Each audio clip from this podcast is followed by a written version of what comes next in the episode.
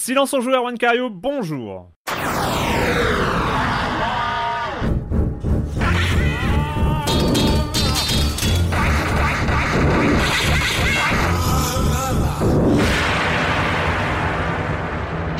Au programme cette semaine, on va parler de Elden Rings. Oui, vous savez, ce jeu, euh, ce, jeu qui va sortir dans quelques mois, mais euh, qui est sorti aussi en bêta. Il y a eu un accès, tout ça, et donc on va en parler.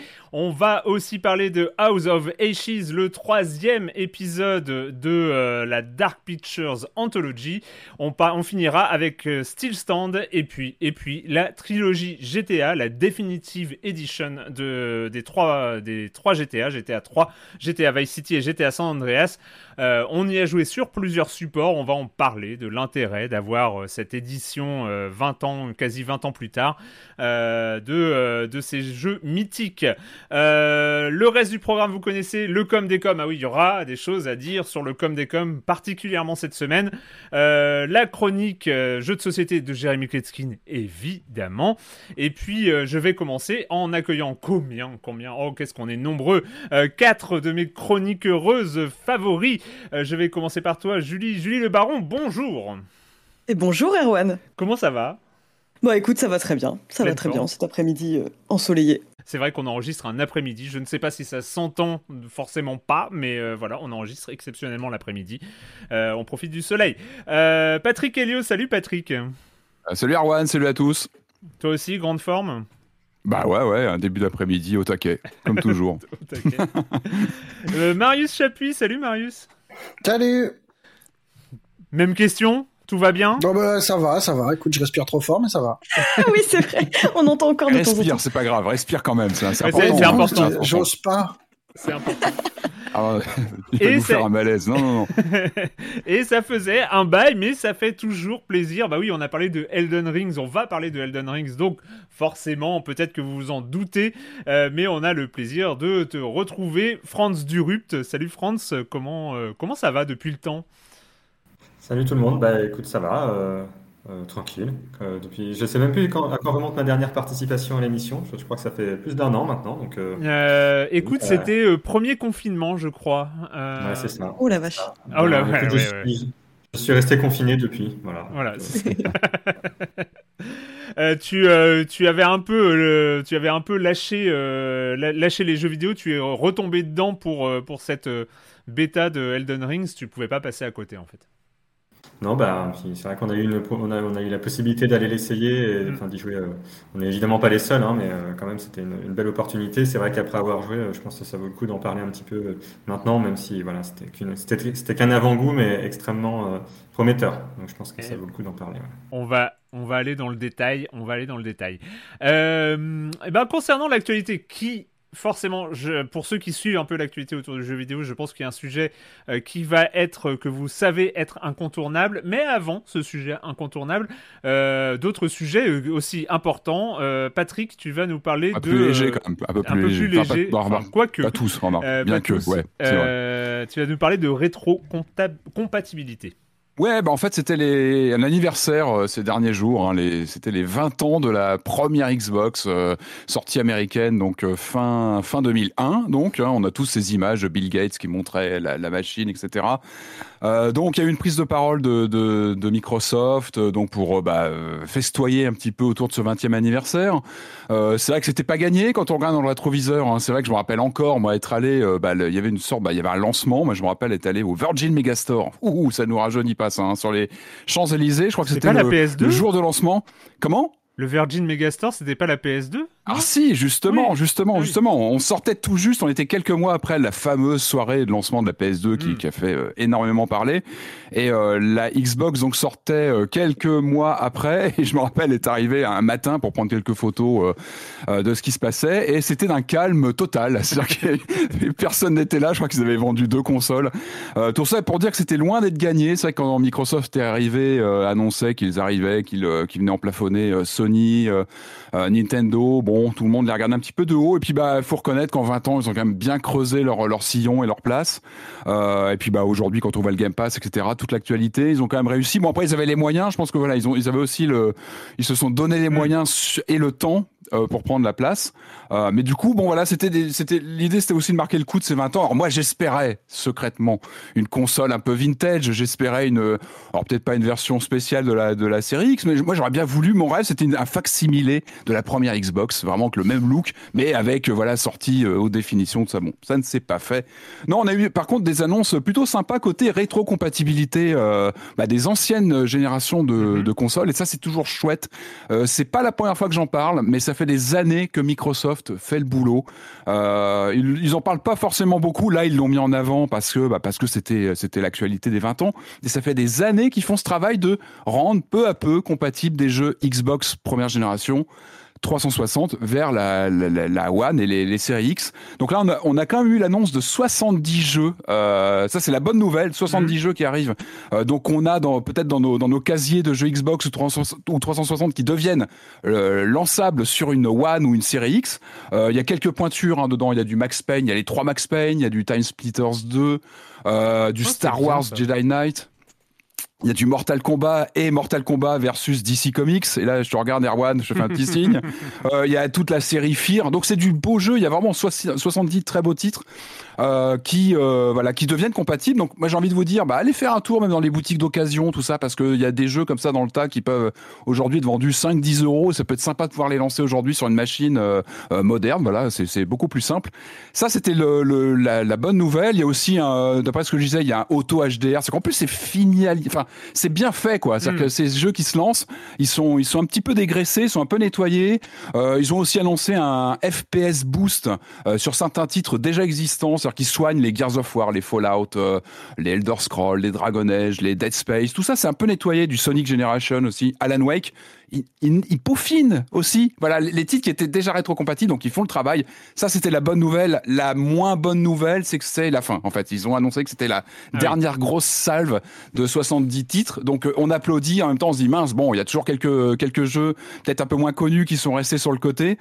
Euh, maintenant, ce qui est intéressant, c'est que Phil Spencer, donc qui est le bah, qui est le, le, le, le patron de la division Xbox, a pris la parole dans des interviews là ces derniers jours euh, pour expliquer que pour eux, enfin lui, il justifiait complètement, et je suis vraiment d'accord avec ce monsieur, hein, je, je, je le soutiens là-dessus, que c'était important de travailler sur la rétrocompatibilité software des anciennes consoles, voilà, de Mm. pas couper les ponts, de pouvoir relancer un jeu qu'on qu'on qu'on a dans sa collection, qu'on achète d'occasion, enfin que, que les jeux qu'on 10, 15 ans, 20 ans, du coup pour certains, euh, subsistent, subsistent et puissent encore être lan- lancés facilement sur une console. Euh, c'est vrai qu'il y a toute une part euh, de la comment dire de l'émulation euh, qui se fait bah, par les codeurs, par les modeurs, par le voilà par les par les par les amateurs. Mais voilà quand un constructeur prend ça à bras le corps, bah, c'est toujours positif parce que ça rend ça plus accessible. Euh, voilà, il n'y a pas grand chose à faire. On met une galette dans sa machine, ça se lance, ça c'est très très bien. Euh, bon, c'était la fin du programme, mais je pense que le message de Spencer c'était aussi de dire un peu euh, bah, à qui le tour maintenant parce que Mm. c'est vrai que Sony est moins prolixe là-dessus. Euh, PS5 rétrocompatible PS4 très bien, on applaudit, c'était une évidence. Par contre, il y a une vraie rupture avec la PS3 et après une rupture avec la PS2 des machines qui aujourd'hui, si on n'a pas des consoles d'époque, à moins d'avoir des émulateurs, mais c'est pas toujours très simple, ça marche pas toujours très très bien. Euh, voilà, ça manque, ça manque, ça manque d'avoir une rétrocompatibilité comme ça totale sur toutes les gammes précédentes, en tout cas sur une sélection de jeux. Donc euh, donc voilà, c'était l'info euh, du côté euh, Xbox qui euh, bah, qui pense à l'avenir, en tout cas sur le, le rétro, les anciens jeux. C'est plutôt une bonne une bonne nouvelle. Petite anecdote sur euh, le lancement de la Xbox il y a 20 ans. Ouais. Moi, j'étais pas en France à l'époque, j'étais à Montréal. Et j'ai Ouais. souvenir très précis du, du truc parce que c'était, pour le coup, c'était vachement plus euh, blockbuster en termes de marketing, quoi. Mm. Bien sûr. J'ai vraiment Ah le bah oui. souvenir de, de- du métro de Montréal complètement décoré euh, aux couleurs de Halo. De... Ouais. Et puis globalement, tous les magasins qui étaient importants à l'époque, c'est-à-dire les tous les magasins de disques et, euh, où tu trouvais du disque, du jeu vidéo, des trucs Mm. comme ça, t'avais des bornes Xbox, t'avais en gros deux bornes Xbox pour une Ouais. PS2 euh, Ah bah c'était le, quoi. Bien sûr, bah, le côté, enfin tout, le- tout le comment dire, le marché nord-américain était beaucoup plus ouvert sur Microsoft. Il y avait une envie aussi d'en remontrer Ouais, à, à PlayStation. Et euh, Microsoft est venu aussi parce qu'il y avait une sorte de menace de la PlayStation 2 qui commençait à devenir un véritable phénomène Mm. de société qui était sous toutes les télés. Et il y avait un peu cette peur de se dire, bon, bah, attention, PlayStation va vraiment prendre des, une place centrale euh, sous la télé, donc il faut y aller. Et puis voilà, ils avaient vraiment beaucoup mobilisé, notamment en Amérique du Nord, évidemment, sur le côté euh, console américaine. Euh, ça manquait, c'est vrai qu'on sortait, les années Atari, c'était déjà loin, donc le côté un petit peu euh, revanchard d'avoir une machine américaine qui, en plus, qui jouait des muscles. Rappelez-vous de la première manette, quand on la prenait dans les mains, le Duke. Ah bah, c'était, t'avais besoin de muscles justement pour la tenir. Hein. Ouais, c'était la manette pour les mains de Shaquille O'Neal, c'était un peu. Mais moi, j'aime beaucoup cette manette. Enfin, je trouve qu'elle est incroyable. Les, les gâchettes sont monstrueuses. on a du mal à la tenir en main. C'est vrai que c'est un beau morceau, mais elle est, elle était vraiment incroyable euh, avec les, les, les ports cartouches, etc. Enfin, c'était un, c'était un monstre. C'était voilà une machine qui jouait vraiment du muscle pour euh, faire du bruit. En fait, c'est la génération suivante qui a vraiment tout transformé avec la 360. Ouais, j'enchaîne sur une mm. nouvelle beaucoup moins légère, malheureusement. Euh, très mauvaise nouvelle, euh, une nécro, malheureusement. Je suis obligé d'en faire ici même. Hein. Les années passent, on parle d'anniversaire, on parle aussi malheureusement de disparition. Moi, une disparition qui m'a marqué ces derniers jours parce que c'est voilà des jeux auxquels j'ai voilà que j'ai beaucoup pratiqué. Euh, si je vous dis Bernie Drummond, c'est pas forcément un nom qui va vous parler, euh, mais c'est un codeur qui a beaucoup, beaucoup, beaucoup marqué les joueurs des années 80. En fait, il a beaucoup travaillé à une époque avec John Rickman et ce c'était un peu le dynamique duo. C'était deux codeurs anglais qui ont fait des, des merveilles en termes de 3D isométrique, puisque leur doit, leur doit euh, le Batman d'Océan de 86, donc le Batman en 3D isométrique était mais fabuleux. Euh, et ils ont aussi signé le fameux Head Over Heels, qui est lui aussi qui est vraiment un grand grand titre en 3D isométrique. C'était pas les premiers jeux du genre, il y avait eu les Night Lore, etc. avant, mais eux vraiment. Euh, donc euh, Rickman qui était plus à la programmation, mais donc Bernie Drummond qui vient de nous quitter, qui était au graphisme. C'était un vrai un vrai, euh, comment dire, un vrai créatif. Il, il hmm. arrivait vraiment à quelques pixels à, donner une sensation de, de relief euh, à des jeux qui, on rappelle, tournaient sur des machines très, très, très réduites euh, en termes de puissance. Et regardez, regardez des graphismes du Batman de 86 chez Océan, le Head Over Heels. Ils ont très, très bien vieilli parce que cette 3D isométrique, elle est un peu immortelle. Euh, ils ont aussi bossé sur Match Day 2, qui était voilà un grand, grand jeu de, de, de foot. C'était moins ma cam, mais bon, ça faisait partie vraiment de, de, du paysage des années Spectrum, Amstrad Hmm. Et euh, bah une perte parce que encore une fois, ces graphismes, moi, le Batman, mais j'y ai joué, mais des heures et des heures. C'était vraiment un grand grand titre. Et le Head Over Heels, c'était vraiment, ça reste aujourd'hui peut-être le plus grand jeu en 3D isométrique jamais créé. Il est resté vraiment comme une référence absolue. Il y a même eu des, des remakes euh, amateurs euh, qui, qui rendaient hommage, même à un titre récent comme Lumo par exemple, qui vraiment s'inspirait de ces codes. bah, c'était clairement, c'était vraiment clairement pour faire une, voilà, un hommage à, à Drummond et Hitman. Donc en tout cas, voilà, la disparition de de Bernie Drummond et c'est voilà, c'était c'est bien triste. En tout cas, on peut encore jouer à ces jeux et ça c'est c'est très bien. Bah merci beaucoup, c'est toujours important, c'est vrai, euh, de, de, de, saluer ces figures de, de l'histoire du jeu vidéo. Et j'ajoute juste un petit truc, j'ai oublié sur Xbox, ils ont annoncé aussi pendant la conférence un long documentaire qui va arriver en fin d'année sur la, la, la, conception de la Xbox en plusieurs parties, et je pense que ça va être très intéressant. Euh, je rappelle qu'il y a un très bon bouquin sur le sujet qui s'appelle Au cœur de la Xbox de Dean Takashi. C'est vraiment un très très bon bouquin que je vous recommande sur la comment est née la Xbox. Euh, c'est sorti aux US et ça a été traduit euh, par Pixel Love en France, euh, ça se trouve. Voilà, c'est un très très bon bouquin sur comment est né le projet Xbox. Voilà, je referme la parenthèse. C'est l'autre actualité, bah on en parle, bah on en parle depuis déjà quelques semaines. Euh, c'est euh, c'est quelque chose qui euh, qui c'est un, fil rouge comme ça de, de, ce de ce début de saison. C'est bien sûr Activision, Activision qui ne cesse pas de de s'embourber, de s'enfoncer tout seul ou avec l'aide de, de, journalistes ou de ou avec l'aide de d'institutions américaines qui, qui qui font des grosses enquêtes sur les notamment les conditions de travail, le harcèlement, le harcèlement harcèlement sexuel, le harcèlement moral euh, au sein de l'entreprise avec, avec la grande question, une question qui nous rappelle euh, d'autres enquêtes euh, forcément, avec lesquelles on est, on, est, on est familier, mais est-ce que le patron, Bobby Kotick, était au courant? Est-ce qu'il savait? Et cette semaine, c'est le Wall Street Journal qui amène sa pierre à l'édifice Marius. Ouais, euh, alors c'est une enquête qui est parue mercredi, qui est signée Kirsten Grind, euh, Ben Fritz et Sarah Needleman, et qui, en gros, euh, en quelques dizaines de milliers de signes, atteste de la responsabilité euh, de Bobby Kotick dans tout le bazar qu'on connaît euh, depuis quelques mois et, euh, et qui démolit toute sa défense, en fait. Hmm. pour rappel, on va commencer par là. Euh, depuis cet été, il y a deux enquêtes officielles euh, qui visent le groupe, donc Activision Blizzard, qui est quand même euh, pas pas une petite chose. Hein, c'est la deuxième plus grosse entreprise en termes de, de valorisation boursière dans le jeu vidéo. C'est 10 000 employés. Euh, c'est c'est pas rien quoi. Hmm. et donc le, le, groupe est visé pour de multiples allégations d'agression sexuelle, de mauvais traitements. Et Kotick explique depuis le, le début de l'affaire que il découvre la chose, il l'explique à la fois euh, au public, c'est-à-dire à nous, mais aussi à son conseil d'administration, mm. les boards de directeurs euh, auxquels il doit rendre des comptes. Euh, en septembre, il a été cité à comparaître devant la SEC, qui est le gendarme américain de la bourse, pour expliquer comment euh, il avait géré toute cette crise en interne, pour évaluer aussi son degré d'implication et de connaissance des incidents. Lui, sa ligne de défense, ça a toujours été euh, je suis quelqu'un d'occupé, je ne suis pas au courant de tout, euh, et quand je suis au courant, on intervient.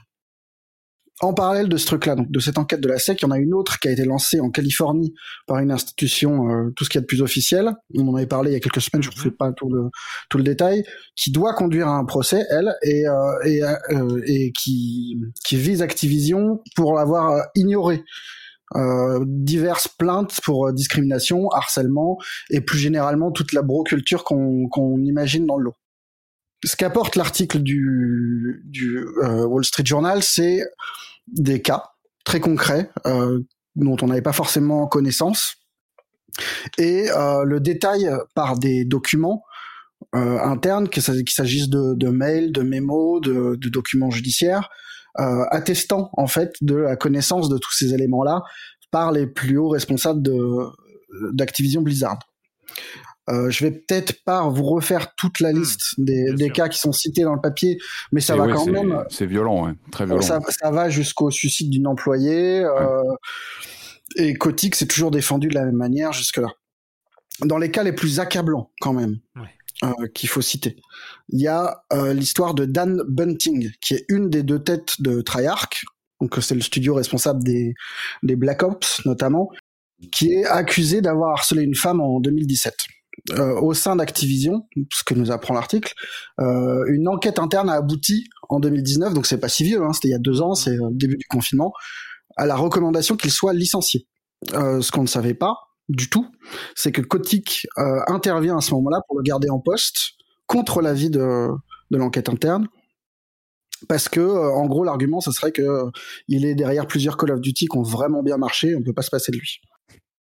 Une enquête externe est menée et, explique la porte-parole d'Activision, aurait motivé la décision de le garder avec juste quelques petites mesures disciplinaires.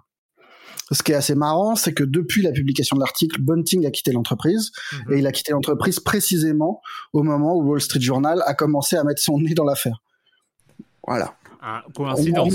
On, en déduit ce qu'on veut. euh, dans, les, dans les témoignages qui sont complètement hallucinants aussi, euh, il y en a qui remontent de chez Sledgehammer, responsable du dernier Call of Duty en date, le Vanguard, euh, dont un qui est assez hallucinant parce que l'homme, c'est un des harceleurs euh, accusés qui témoigne directement, qui reconnaît qu'effectivement il a harcelé sexuellement une femme, qu'il l'avait fait parce qu'il avait beaucoup trop bu, mais qu'il a été seulement mis en euh, qu'il a seulement écopé d'une mise en garde et euh, il va jusqu'à partager avec le Wall Street Journal un document de la RH qui lui explique que s'il peut garder son poste, en revanche, il doit clairement euh, toute cette procédure doit rester confidentielle et il doit se taire. Si c'était pas, c'est qu'il a été euh, dégagé de chez Activision, pas pour une histoire de harcèlement, mais parce qu'il avait eu un, parce qu'il est allemand et qu'il y a eu un problème de visa euh, mm. et que, que, ça posait problème en interne. voilà le niveau un peu des discussions quoi. Ouais.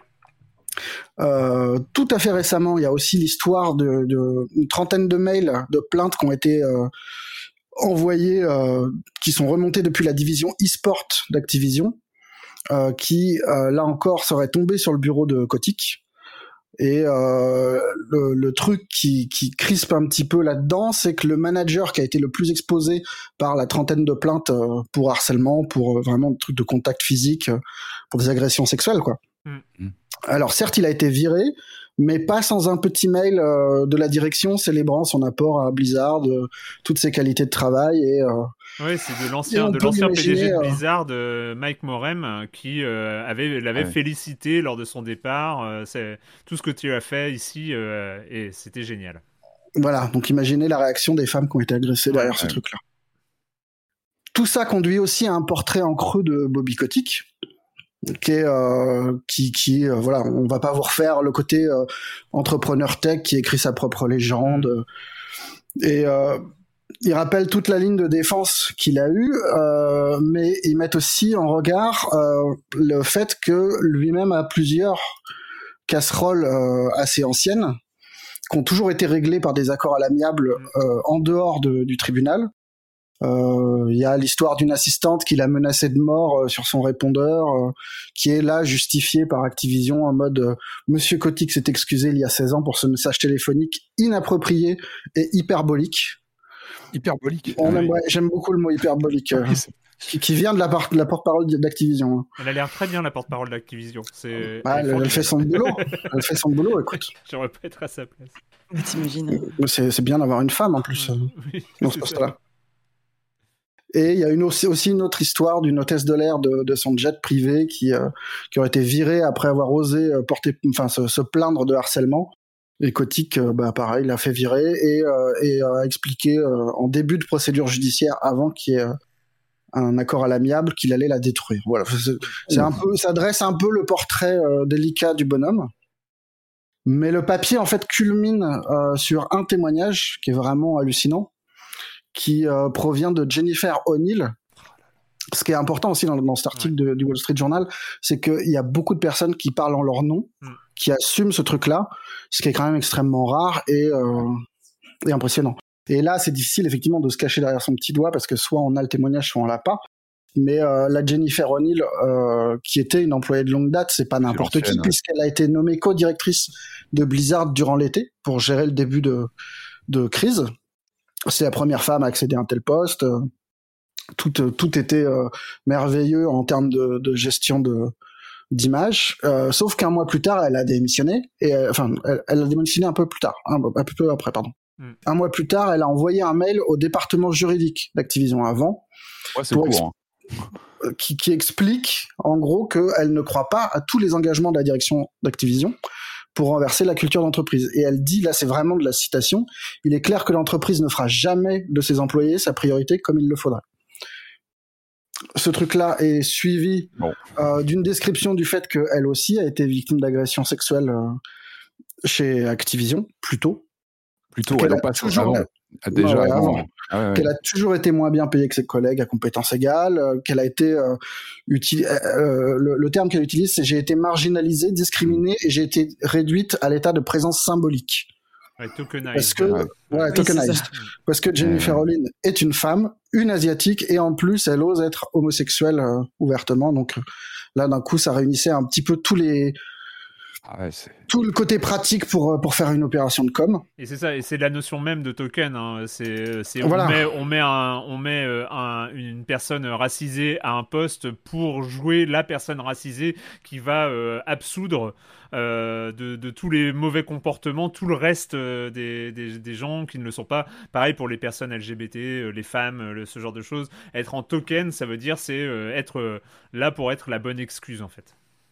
Et on imagine que si quelqu'un euh, reconnaît avoir été euh, utilisé de façon symbolique comme ça, c'est que ça doit être quand même assez violent pour elle.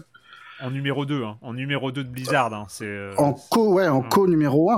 en co numéro 1 de mm. Blizzard. Être, dire qu'on est tokenized, tokenized en, en, étant numéro 1 de Blizzard, ça, ça veut dire beaucoup de choses. Et, en un mois, quoi. Et en un mois, elle, elle quitte son, son donc ce, ce, poste de. C'est dingo. c'est... dingo. Bah, et surtout, oui, c'est ce qu'elle dit, c'est qu'elle ne voit pas comment le truc peut changer. C'est ça qui est terrifiant en fait. Mm. Parce que par ailleurs, elle décrit, euh, elle décrit euh, des scènes où Kotick euh, est avec avec des équipes de dev dans des dans des fêtes avec des, des strippers sur des bars de pole dance. comment en soirée un DJ pousse une, une, femme à boire pour que tout le monde passe du bon temps. Enfin, une ambiance vraiment très légère, quoi. Et, donc, le 2 novembre, elle a annoncé son départ de l'entreprise pour la fin de l'année, 10 ans pour se préserver elle et pour préserver sa famille. Et on ajoutera juste, euh, en plus de l'article, parce que ça, ça a fait un petit peu débat après, euh, que O'Neill était moins bien payé que Mike euh, Ibarra, au même poste qu'elle, donc, à la tête de Blizzard. que c'était pas lié, que c'était lié en gros aux différences de salaire qui étaient qui précédaient cette nomination et qu'il aura fallu qu'elle attende sa lettre, enfin qu'elle tende sa lettre de démission à Activision pour qu'on lui propose un salaire vraiment égal sympa. Voilà. Rien qui va, quoi. tout, le long, tout le long du papier, tout est, mm. tout est terrifiant. Et, euh, et en conclusion de tout ça, il faudrait rajouter que euh, mercredi, le jour de la publication de, de l'article, quelques, quelques heures avant, d'après ce que j'ai compris, il y a une vidéo interne de Kotick a circulé dans la boîte pour, euh, pour gérer la crise, prévenir les salariés que, que des journalistes allaient euh, remuer un peu le caca. Euh, et qu'Activision proposait une semaine de repos à tout le monde pour fêter Thanksgiving euh, la semaine prochaine. Sympa. Oh là, c'est incroyable. Mais, et, sachant que euh, et je crois que c'est dans cette même communication ou dans une lettre euh, très récente, dit de toute façon, tout le monde doit bien savoir que moi je travaille d'arrache-pied pour faire de Blizzard et Activision des lieux inclusifs, empreints de respect, et ceux qui pensent le contraire ne me connaissent pas bien. Oui, oui, il a même euh, contacté euh, quand il a été contacté par euh, par le Wall Street Journal, il leur a annoncé. Alors ça, c'est il y a un mois, du coup, c'était déjà sorti, mais qu'il allait réduire son salaire qui était mirobolant. Enfin, je sais, ah, oui, oui, c'est complètement délirant. Alors qu'il ferme des bureaux un peu partout. voilà, et que là, ça allait être réduit à une, une rémunération symbolique qui vaut qui équivaut à peu près à 5000 balles par mois et qui mettait en place une politique de tolérance zéro euh, contre la discrimination et le harcèlement, enfin tout, tout le langage euh, qu'il faut employer à ce moment-là, et qu'il faut remettre en regard avec les déclarations de, de, de Jennifer O'Neill. Pour l'instant, il n'y a rien qui va et rien de ce qu'annonce Activision ne va. Enfin, c'est c'est ça qui est assez incroyable. Il n'y a, y a, y a, rien qui est à la hauteur euh, de, de, ce qui s'est passé. ce qui est terrifiant, c'est les réactions derrière. Voilà. Mm parce qu'il y a eu un petit groupe d'employés qui ont lancé un préavis très vite euh, chez Activision, un préavis de grève. Euh, il y a une centaine d'employés qui ont fait grève euh, devant les bâtiments très vite, ce qui semble peu, mais en fait, quand on n'organise rien, c'est forcément, enfin, quand le truc s'improvise, c'est forcément peu. Il y a eu aussi un petit groupe d'actionnaires, mais qui est vraiment minoritaire au sein d'Activision, qui a demandé officiellement le départ de Kotick. Ouais, ils ont 0,6% euh, du capital. Voilà, c'est vraiment, euh, c'est vraiment une toute petite chose. 0,6% d'une boîte qui vaut 56 milliards de dollars, on va dire que ça peut euh, revenir à beaucoup, mais c'est pas grand-chose. Oui, mais en termes de pouvoir dans l'entreprise, c'est pas forcément ça. Et le board d'Activision a pas tardé en fait à lui renouveler sa confiance et, estimant que, cette nouvelle politique de tolérance zéro allait porter ses fruits et que, et que tout ça allait changer le plus dingue, c'est que quand on regarde un petit peu les journaux euh, financiers ou des trucs pas forcément très très drôles euh, aux États-Unis euh, autour de cette affaire, il y en a qui notent que oui, le scandale a un peu abîmé l'image du groupe et que ça a un peu nuit à son cours de bourse, mais que bon, laisser le paquebot sans chef, ça serait encore pire et qui s'inquiètent des, par exemple, davantage de des retards que pourraient prendre les prochains jeux évidemment. Euh, sur le sur le sur l'état du groupe, plutôt que de se poser la question d'une quelconque responsabilité morale ou de finalement cette image-là finit par se banaliser et apparaître gérable quoi. Ouais, mais là t'as as comme le, le, boss de PlayStation, donc Sony, qui l'a appelé. Et ça, ça peut peut-être changer les choses. C'est dingue, mais euh, tu vois, ça peut avoir un bah, impact. Ouais, ouais, ça c'est vraiment le seul, euh, seul truc un peu lumineux, quoi c'est que Jim, Ryan, effectivement, c'était euh, c'était ce matin, je crois. Hein, bah, que le truc a été annoncé. on en a parlé tout à l'heure, ouais. Euh. Jim Ryan a contacté Activision pour dire qu'il qu trouvait pas la réponse euh, du tout à la hauteur. Et, et, et, voilà et a appelé publiquement le groupe à réagir et que, que, le plan actuel pourrait pas suffire quoi. Ouais ce qui est quand même un petit peu rassurant, qui est une personne de l'industrie qui qui disent euh, qui est pas n'importe qui, qui est quand même un, ah bah oui. Enfin, pour qui Activision est un client quoi. Eh ben, on va continuer à suivre parce que là, je pense que c'est euh, le chapitre 2, mais euh, l'histoire n'est pas finie, euh, loin de là. Quand on voit que même du côté Ubisoft, l'histoire n'est pas forcément finie aussi 18 mois après. Donc, enfin, il y a, y, a, y a, pas mal de choses qui, qui bougent. Et puis, Activision et Ubisoft sont deux, deux des acteurs de l'industrie. Il y en a d'autres et, et ça, ça doit bouger et ça va bouger ailleurs très certainement. Donc, ce sont des sujets qu'on va continuer à suivre de près, évidemment. En tout cas, merci beaucoup pour euh, ce résumé extensif. C'était ce que j'ai ce que j'ai pas dit aussi. Euh, c'était un petit détail du papier, mais qui confirme en fait plein de choses qu'on voit par ailleurs, c'est que que toute la culture d'entreprise des, des studios euh, Activision, c'était effectivement la culture bro qu'on voyait chez Ubi, qu'on voyait euh, le, le, transfert d'images explicites, ce genre de choses qui ont été euh, rattachées aussi euh, du côté de l'entreprise de David Cage dont le nom m'échappe. Quantique. c'est à chaque fois c'est des histoires qui qu'on a déjà entendues en fait. C'est ça, c'est ça. Et qu'on continuera d'entendre malheureusement. ouais. Oui, après, après, ce qui, enfin, le, le, le, le, truc où on peut se dire que c'est, euh, que si on veut être un peu optimiste et euh, on a le droit de l'être aussi, c'est, euh, euh ce sont des histoires qui sortent, qui euh, établissent aussi des limites. C'est-à-dire que les, ces limites-là, euh, on se rend compte qu'elles n'existaient pas. Enfin, c'est les limites, nous, on considère que c'est de la décence, mais a priori, dans certaines industries, elles n'existaient pas. Euh, sur ce que tu dis, hein, les, euh, les, les, échanges d'images et ce enfin, tout, des comportements un peu, un, peu crasseux, enfin, un peu, un peu totalement hors limite, hors cadre, qui étaient totalement tolérés. Et voilà, c'est aussi avec ces affaires-là où ce, ce, genre de choses peut bouger, même si c'est toujours, on sait que c'est toujours très, très fragile et que il euh, y a comme ça une sorte de force de la broculture euh, à l'intérieur des entreprises de jeux vidéo qui est euh, qui est assez forte quoi. Enfin c'est assez et puis une absence de contrepoids aussi. Il faut des syndicats. Quand tu, quand tu, parlais de Activision, un poids économique qui est incontournable, c'est un des leaders mondiaux, mais c'est aussi une marque historique du jeu vidéo. C'est un symbole aussi quand tu t'appelles Activision.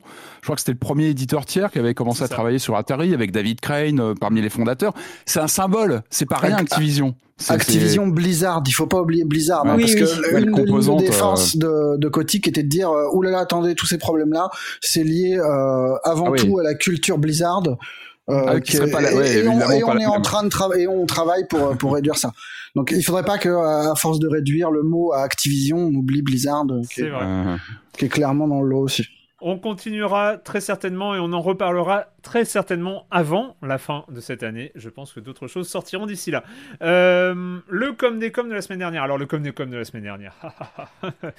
euh, on change, on change. Hein. Ah, les, les, on change de, de ce.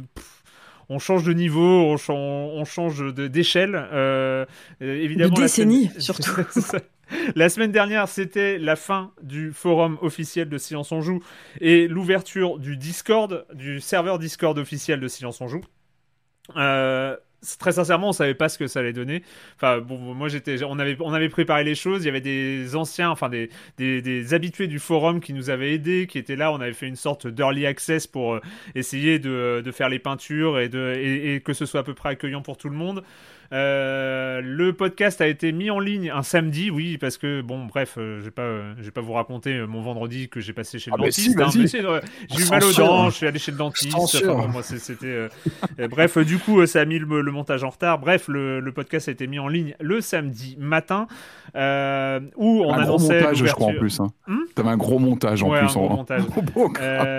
et donc, et donc, il y avait cette annonce du Discord qui a été, on, dont on a annoncé l'ouverture, évidemment dans l'article sur libération.fr, sur Twitter, sur Facebook et tout. Et grosso modo, voilà, le, on, savait que sur les forums, euh, les forums historiques de Science on joue, on était une, la communauté était relativement réduite. Il y avait, on, on, va dire, entre 20 et 30 utilisateurs, utilisatrices un peu actifs ou beaucoup actifs, mais ce qui créait aussi, voilà, une sorte de, de convivialité. Enfin, c'était vraiment très cool et tout ça. Mais euh, passer à Discord, bon, bah, c'est pas, euh, c'est pas ça qui va euh, forcément multiplier le truc par 10. Euh, bah non, parce que ça a multiplié par 20. Euh, c'est, euh, on est passé de quelques dizaines d'utilisateurs à aujourd'hui, au moment où on enregistre, quasiment 500 inscrits sur, ouais. sur le serveur Discord de Science on Joue.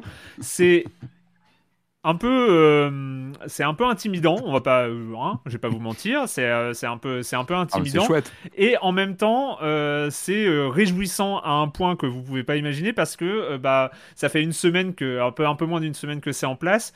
L'ambiance bah même à, même à, alors il y a pas il y a 500 inscrits il y a pas 500 personnes qui ont participé mais les gens disent bonjour les gens se présentent et tout ça.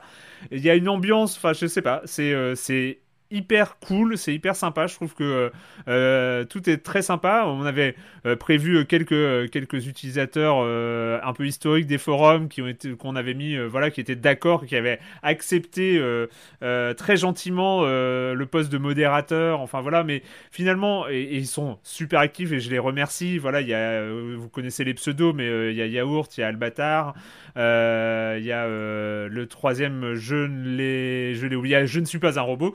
Euh, qui ont accepté d'être euh, euh, d'être modérateurs, mais finalement, bah, ils ont un travail de modération qui est plus un travail d'organisation. Ils sont motivés comme Jamais, c'est incroyable, je les ah, en remercie. Hein. Euh, mais il n'y a pas eu de message à supprimer, il n'y a, pas eu de, il a pas eu de débordement, tout le monde est vraiment euh, ravi.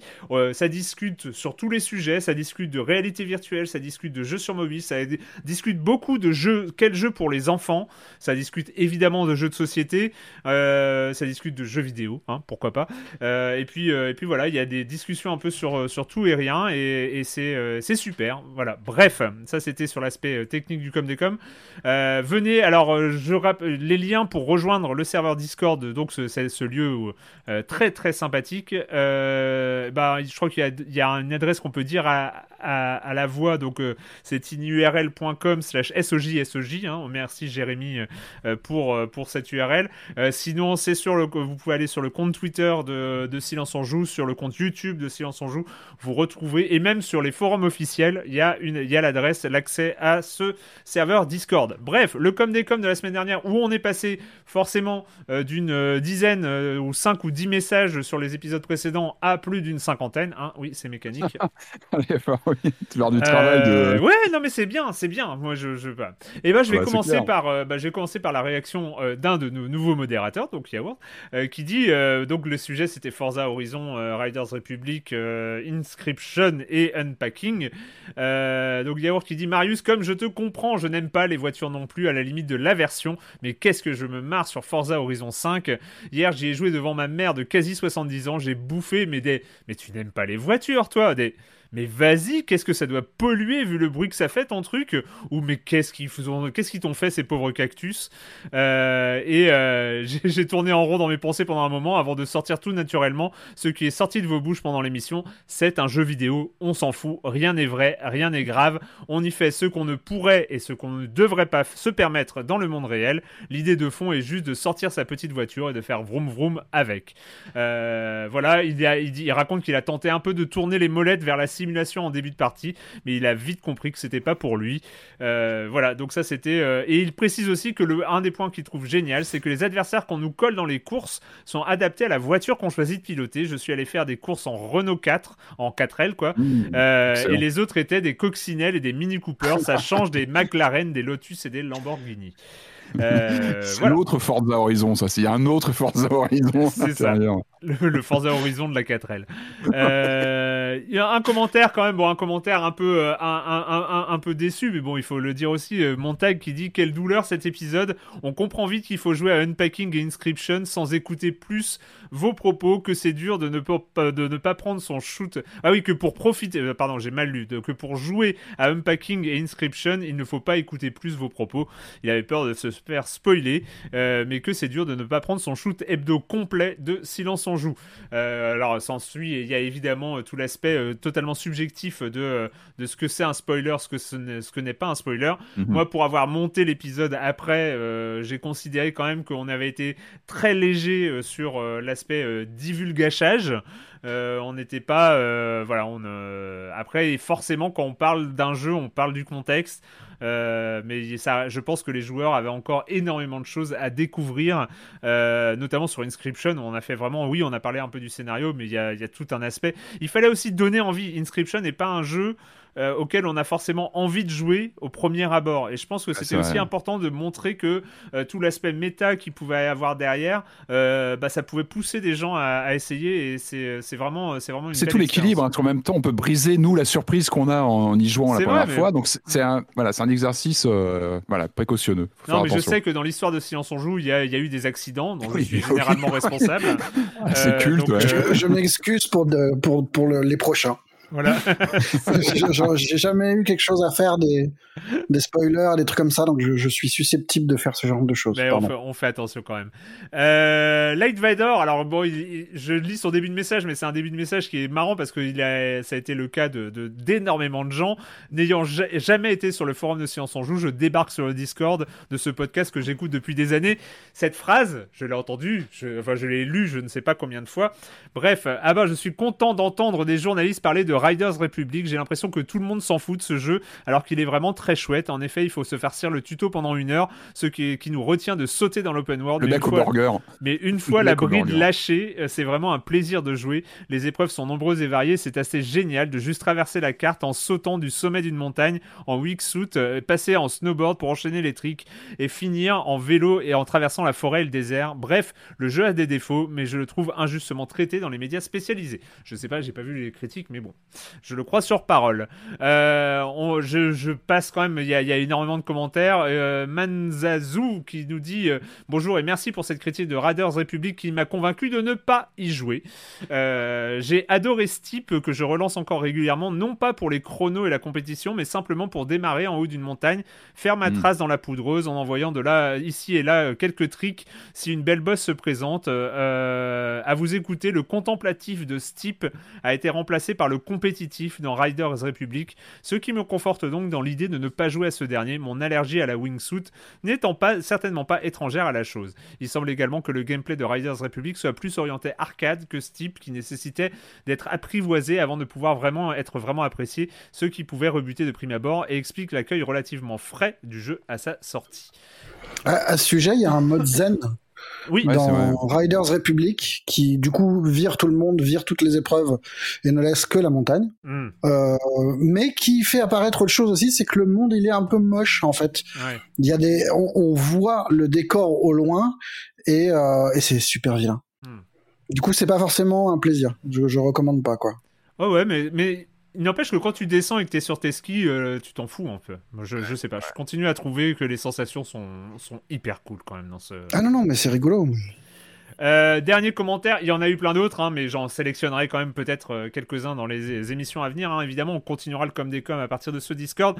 Alors, je ne sais pas comment prononcer ce pseudo qui euh, se prononce CHSBE, donc CHSBE, qui dit pour revenir au jeu de ski, qui est quand même le sujet majeur de l'émission précédente, le saut à ski, c'est du ski nordique, pas du ski alpin. Voilà, et donc c'est toujours appréciable d'apprendre des choses hyper capitales eh dans les forums de Silence on joue. et donc, il explique aussi à part les Winter's Games auxquels j'ai joué sur C64, je connais pas euh, des jeux ayant du saut à ski ou de ski de fond. Voilà donc, c'était le com des com de la semaine dernière sur le tout nouveau, tout beau serveur Discord. Rejoignez-nous, rejoignez-vous, euh, rejoignez la communauté, euh, cette belle communauté de Silence en Joue en tout cas. Euh, et merci aussi, je voulais revenir, dernière chose, merci à tous ceux qui sont arrivés, qui se sont exprimés pour la première fois, parce que beaucoup de gens n'avaient jamais posté sur les forums de Silence en Joue. C'est vraiment super, on a tout lu, c'est super agréable, tout, que, tout ce que vous racontez, et voilà, c'est super une, micro remarque de rien du tout. Euh, d'abord, c'est super intimidant de voir tous ces gens et de se dire que, d'abord mm. ils nous écoutent. Mm. Du coup, ça fait peur. Et ensuite, je me régale de toutes les histoires où vous décrivez euh, où vous écoutez Silence on joue. Je trouve ça super. Ah oui, oui, oui, c'est trop bien. Silence on joue au supermarché et tout, j'adore. Je vraiment, euh, voilà, moi je l'écoute quand je participe pas, je l'écoute en faisant la vaisselle. Eh ben moi je ne l'écoute pas assez quand je monte, mais euh, c'est très spécial. moi quand je plie mon linge personnellement. Ah oui, mais il y a les tâches ménagères, c'est mm. il y, a beaucoup de témoignages dans ce sens-là. Sur euh, racontez-nous. Ah bah d'ailleurs, ouais, allez, on va, on pourrait lancer un, fil de discussion. Euh, racontez-nous où est-ce que vous écoutez euh, Silence on joue. Silence, on écoute. Voilà, c'est ça. et eh ben c'est le moment de partir dans l'univers de dark fantasy propre à From Software. ce n'est pas Demon Souls, ce n'est pas Dark Souls, c'est la nouvelle licence de From Software euh, qui s'appelle Elden Rings. Par Rings Ring, Elden Ring, euh, qui, euh, qui donc va sortir je crois en 2022, euh, mais qui a été euh, déjà présenté, en tout cas le début du jeu a été présenté à la presse euh, ces derniers jours. Il y a même eu une bêta fermée qui a fait aussi beaucoup parler d'elle. Si vous êtes intéressé par From Software, vous avez forcément vu des streams, vous avez forcément vu des vidéos YouTube. Mais nous, on a la chance d'avoir Franz avec nous qui va donc nous parler de ce dernier jeu de From Software. Foul tarnished. In search of the Elden Ring. Emboldened by the flame of ambition. Someone must extinguish thy flame.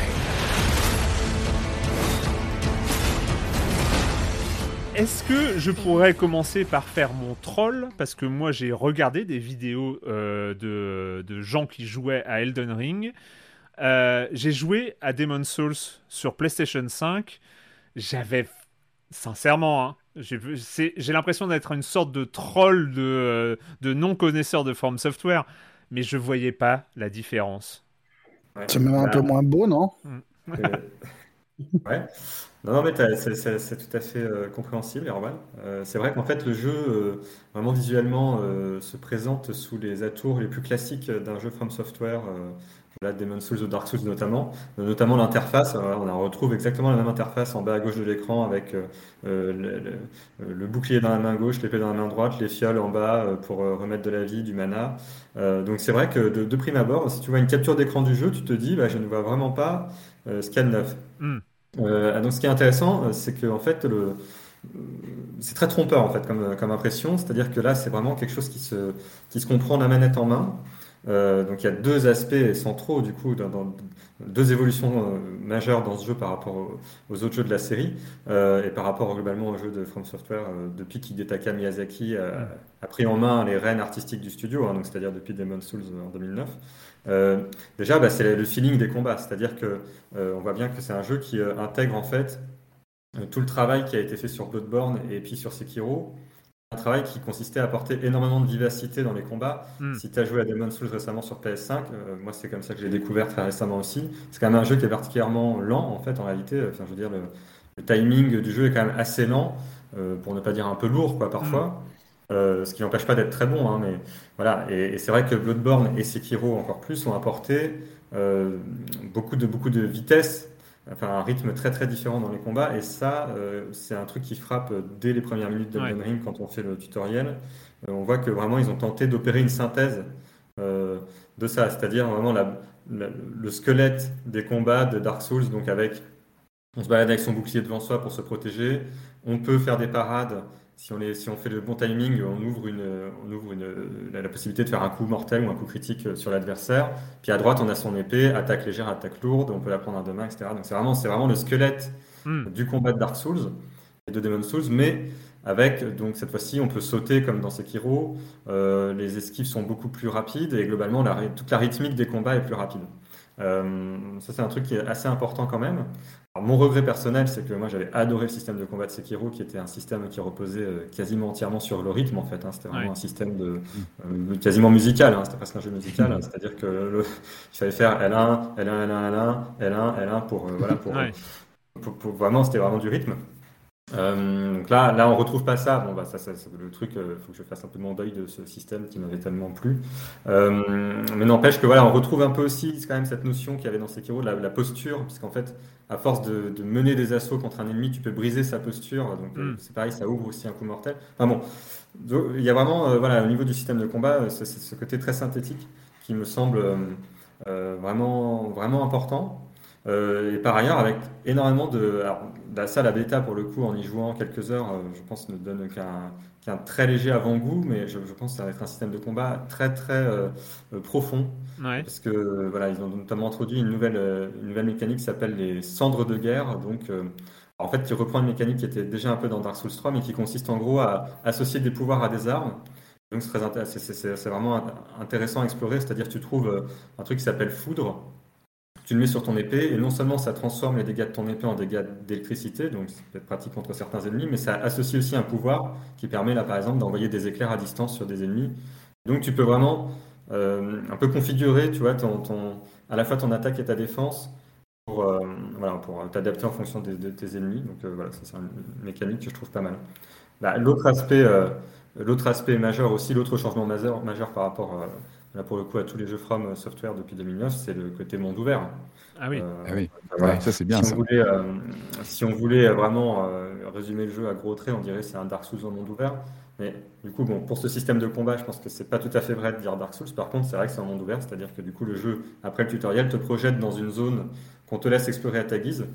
Euh, alors là, moi, ce que je trouve, euh, je pense que je suis pas du tout le premier à faire la comparaison, hein, mais effectivement, euh, quand tu joues, il y a une forme de parentalité assez évidente qui, qui saute aux yeux avec Breath of the Wild. C'est-à-dire que tu as vraiment l'impression que c'est la même philosophie qui a, guidé, qui a guidé From Software dans le développement de la zone, avec une carte réduite à sa plus simple expression. Hein. c'est vraiment juste pour te permettre de te repérer en gros dans le monde, mais aucun, aucun point d'intérêt affiché sur la carte, c'est-à-dire que tout se passe dans, dans des points d'intérêt visuels que tu, que tu trouves en explorant avec un, ce jeu de, de, dévoilement et voilement des, des trucs d'intérêt. Donc, euh, tu vois un truc au loin, tu dis je vais aller voir, et puis en fait, euh, mhm. tu t'es pas rendu compte que sur le chemin, tu allais croiser euh, tel groupe d'ennemis, telle, telle autre zone à explorer. Enfin voilà, une invitation au détour permanent aussi, je pense qu'il va, qui va être particulièrement intéressante. Et je pense qu'elle elle, elle est, elle est d'autant plus intéressante que je pense que l'introduction de ce système-là va aussi peut-être régler en partie, peut-être pas complètement, mais le, le, le, débat autour des difficultés des jeux From Software. Euh, je m'explique, c'est-à-dire qu'en fait, euh, du coup, quand tu te balades dans le monde, qui s'appelle le nécrolimbe, donc, euh, alors je j'en ai pas profité pour résumer l'histoire, et tant mieux, parce qu'en fait, je, la comprends pas, je ça m'intéresse pas tellement. ouais, c'est souvent le cas avec From Software, hein, j'ai l'impression. Si j'ai bien compris, c'est encore une histoire, un peu comme dans tous leurs jeux, de, de, gens qui ont du pouvoir qui a dégénéré, trop de pouvoir, mm. c'est trop de pouvoir qui dégénère, quoi.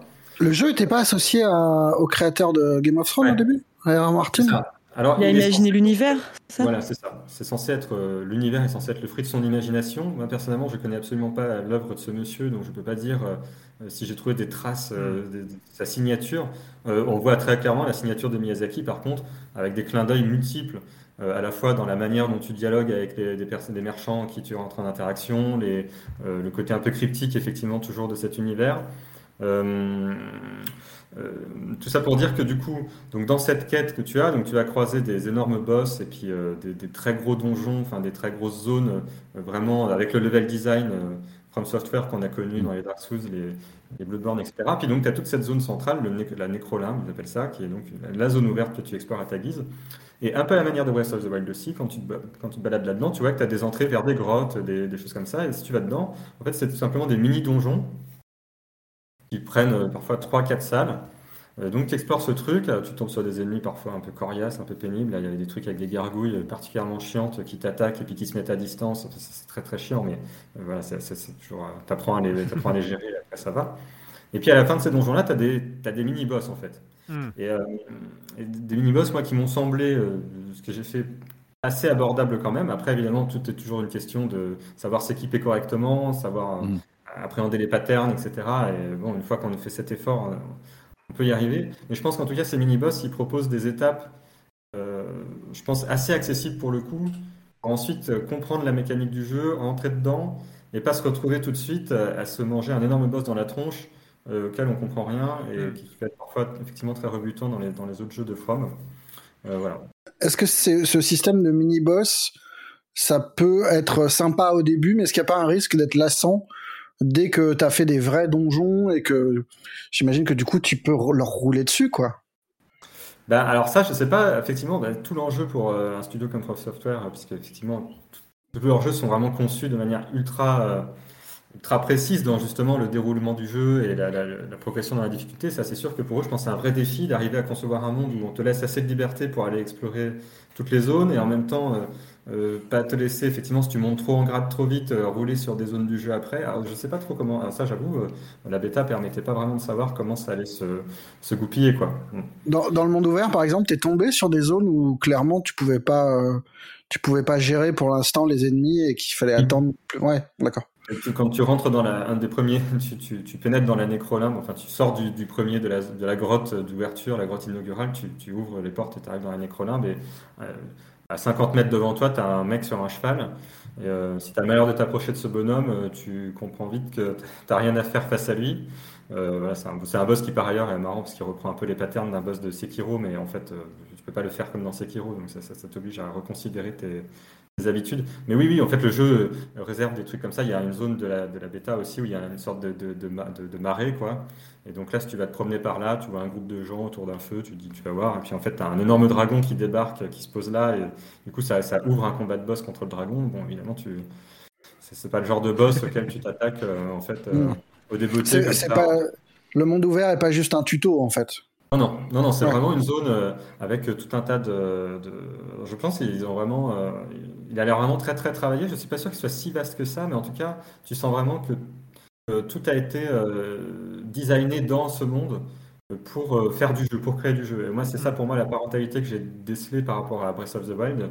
C'est ce côté à la fois créer un, environnement naturel, voilà, tu as des forêts, des marais, des choses comme ça, donc ça, ça t'évoque la nature, mais en même temps, tu sens bien que euh, s'il y a tel relief à tel endroit, c'est pas par hasard. Voilà, le truc a mm. été vraiment conçu, imaginé pour ça.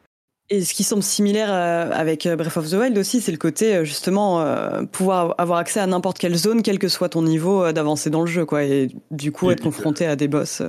Et te heurter du coup à des, à des endroits où tu te rends compte qu'en fait, tu n'as pas grand chose à y faire pour, pour le moment et qu'il faudra mieux y mm. revenir plus tard. Effectivement, dans Breath of the Wild, il y avait des, il y avait des endroits comme ça. Hein. On se promenait, on tombait tout d'un coup sur un groupe d'ennemis, on se disait. Je... Et ça. et le château de Ganon qui nous, qui nous narguait dès le début, quoi. Dès le début. C'est marrant parce que je trouve.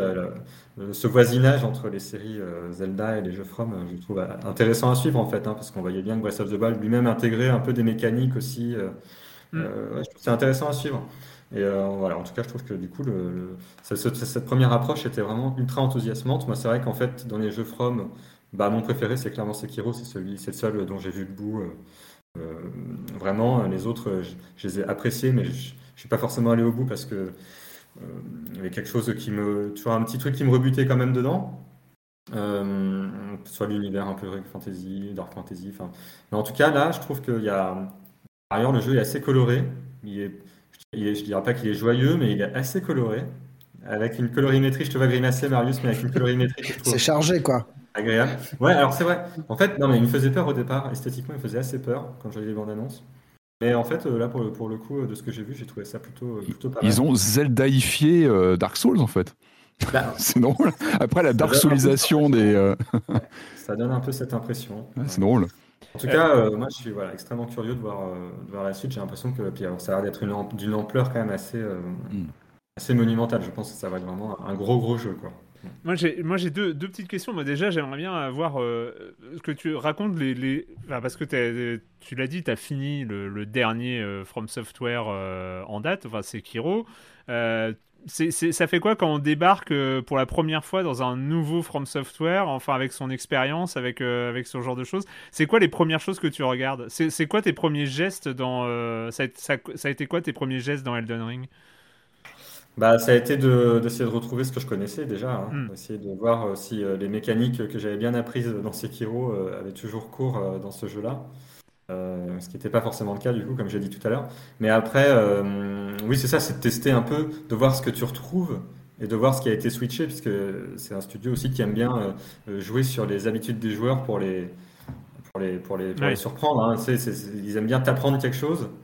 une fois que tu as bien appris le truc, et tu, tombes sur, tu, tombes sur, un boss, tu tombes sur un boss qui t'apprend qu'en fait il faut, il faut, faire le contraire ou faut, voilà, ça, ça fonctionne plus comme ça quoi. Euh, ouais donc ça c'est le c'est ça la première chose que j'ai faite ouais. Après ce que ça m'a appris pour le coup, mais ça c'est vraiment Sekiro qui me l'a appris parce qu'avant j'avais pas cette patience là, mais c'est que c'est qu'il faut pas c'est qu'il faut pas se décourager quoi. Donc là il y, a, y, a un boss de fin de la démo et je me suis euh, fait violence pour euh, pour le battre, euh, certes d'une façon très moche, mais j'ai quand même fini par le battre j'étais très très satisfait. J'ai retrouvé cette adrénaline que, qui, qui, est vraiment, qui est vraiment au cœur de l'expérience aussi. Quoi. Et moi j'avais une autre question, enfin moi cette histoire de monde ouvert ne cesse de me questionner parce que je trouvais qu'il y avait il y avait vraiment deux caractéristiques pour moi sur les jeux From. C'était bah, cette, euh, rugosité, on va dire, cette, cette, prise au sérieux des combats, de la mort, de l'expérience, du, euh, euh, du cycle d'apprentissage et tout ça.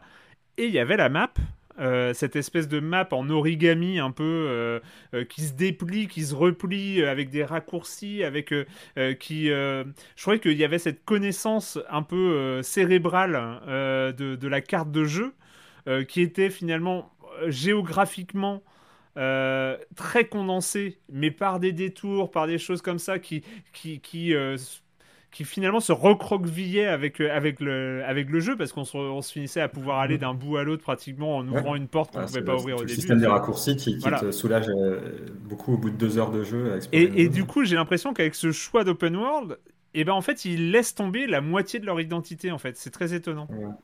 Alors en fait, bah, ça c'est quelque chose que la bêta n'a pas permis de voir. Euh, en fait, la façon en tout cas dont ils vendent le jeu, c'est en gros, on introduit un monde ouvert, vous explorez votre guise, mais vous retrouverez les, grands, les grandes zones qui ont mm. fait la, signature des jeux From depuis Demon's Souls.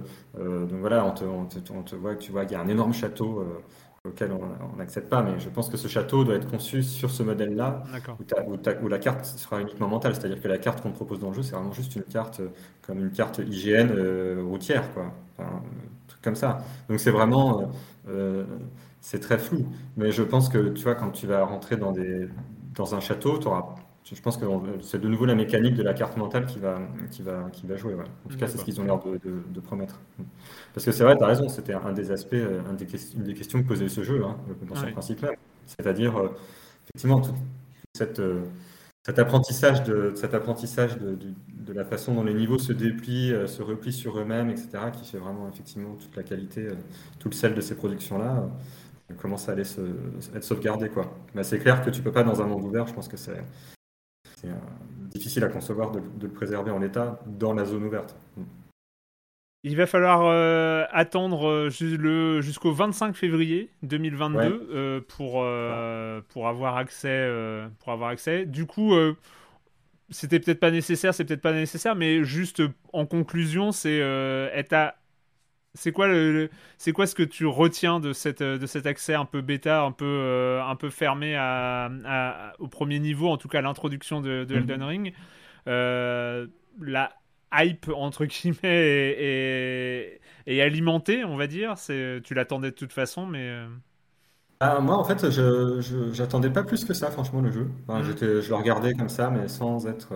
voilà, je J'étais un peu dubitatif aussi de la présence de George R. Martin, puisque je ne voyais pas très bien forcément mm. sur le papier l'intérêt d'une collaboration. Euh, euh, voilà. En fait, au final, je crois qu'on s'en fout un peu. Bah oui, j'ai euh, l'impression que même maintenant, hein. on ne sait pas son implication exacte, ça reste toujours très vague. Quoi. Bon, il a écrit l'univers et les personnages. Enfin, ça fera un beau sticker sur la boîte. En général. Oui, c'est un petit coup de marketing. C'est surtout du marketing, je crois qu'on s'en mm. fout un peu au fond.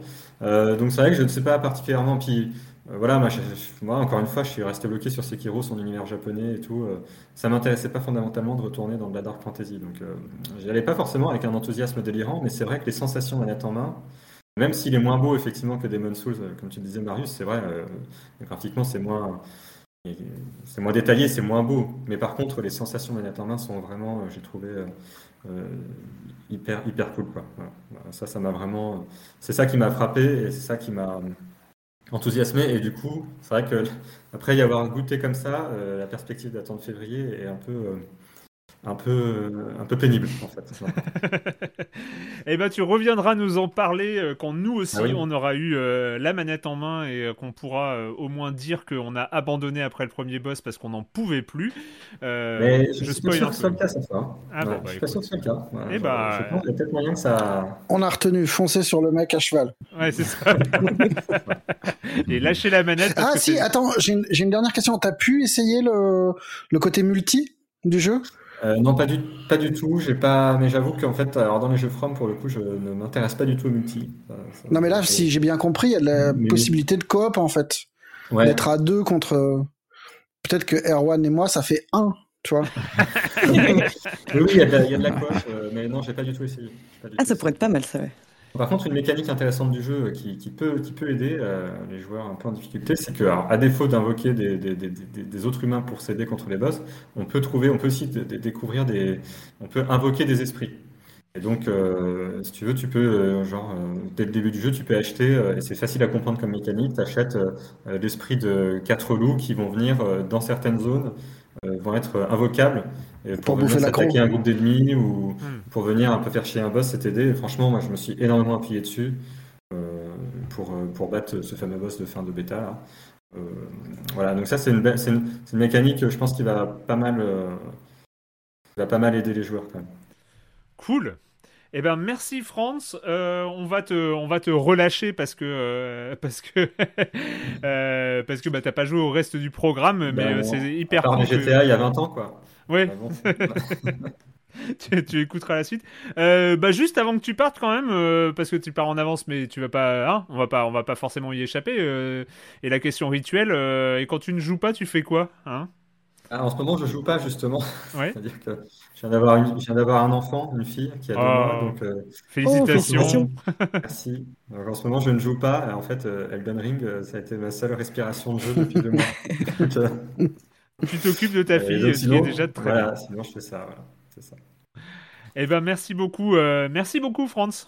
Et c'est donc le moment, bah, le moment, comme chaque semaine, d'accueillir Jérémy Kletskin et sa chronique Jeux de société. Salut Jérémy. Salut Rouen, alors je te préviens, je suis un petit peu fatigué. Il y a mon fils là qui a reçu 10 potes qui ont dormi à la maison et euh, ils ont fait les cons toute la nuit, toute la nuit.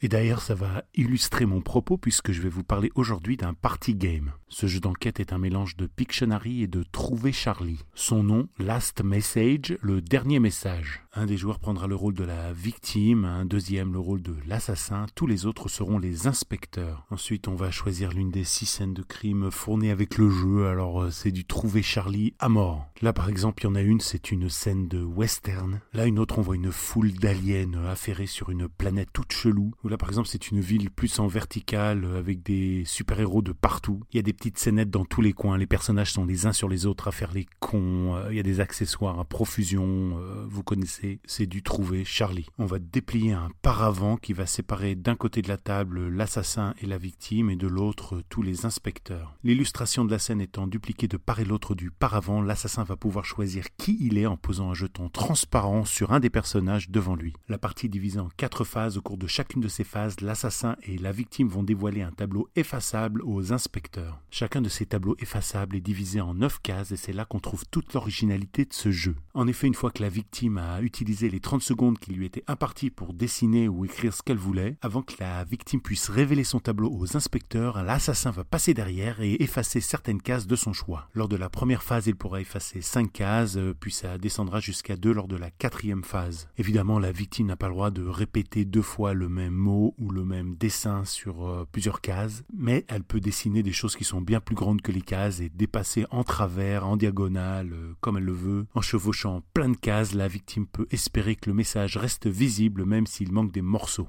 Et voilà, à chaque tour, les inspecteurs pourront accuser l'un des personnages sur l'illustration. Si au bout du quatrième, ils ne l'ont toujours pas trouvé, c'est l'assassin qui gagne la partie. Last Message est indiscutablement l'un des jeux les plus originaux qui m'était donné de jouer ces dernières années. Les règles s'expliquent hyper rapidement, les parties sont extrêmement courtes, 10-12 minutes. Au début, on se demande quand même si ça marche ce jeu, et puis en fin de compte, en faisant confiance en l'imagination des gens, c'est un véritable plaisir. Il y a toujours des discussions cheloues entre inspecteurs qui ont des hypothèses barrées, et puis très souvent, ben, il euh, y a des éclairs de génie. Je rappelle le nom du jeu, Last Message, de 3 à 8 joueurs, c'est chez Yellow, à partir de 8 ans quand même, faut savoir lire et écrire, et comprendre quelques références tordues aussi. Les auteurs Juali et Kyung Kim. Et moi je vous dis à bientôt, sachez que j'ai épinglé la liste de l'intégralité des jeux que j'ai chroniqués à Silence en Joue dans le nouveau Discord. Une raison de plus pour nous y rejoindre, et moi je vais enfin me reposer. Bye bye Bye bye Jérémy, repose-toi bien. Euh, c'est vrai, tu as eu raison de le signaler, je n'en ai pas parlé, mais euh, donc il y a euh, un salon exprès pour les jeux de société. Les discussions sont, très actives et, et, en introduction de ce salon de jeux de société, donc tout en haut, vous pouvez retrouver la liste de tous les jeux chroniqués par Jérémy dans Silence en joue. Euh, je réfléchis, je lui en ai pas encore parlé, mais je réfléchis aussi, euh, je me dis ce serait pas mal de euh, peut-être trouver un endroit où on peut mettre les chroniques elles-mêmes pour les gens qui mm. sont intéressés justement par retrouver la chronique de tel ou tel jeu. Il faudra qu'on y réfléchisse. Donc ça et donc à la semaine prochaine, Jérémy.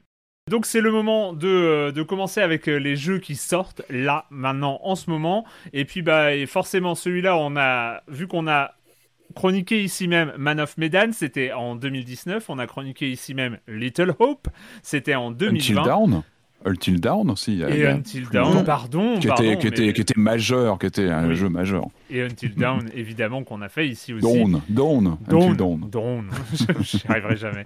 euh, bref, euh, on n'allait pas évidemment passer à côté euh, du dernier épisode de la Dark Pictures Anthology. Et bah, cette fois-ci, ça s'appelle House of Ashes. You are in control here. Your decisions determine who lives and who dies. For good or for ill, their fates rest in your hands.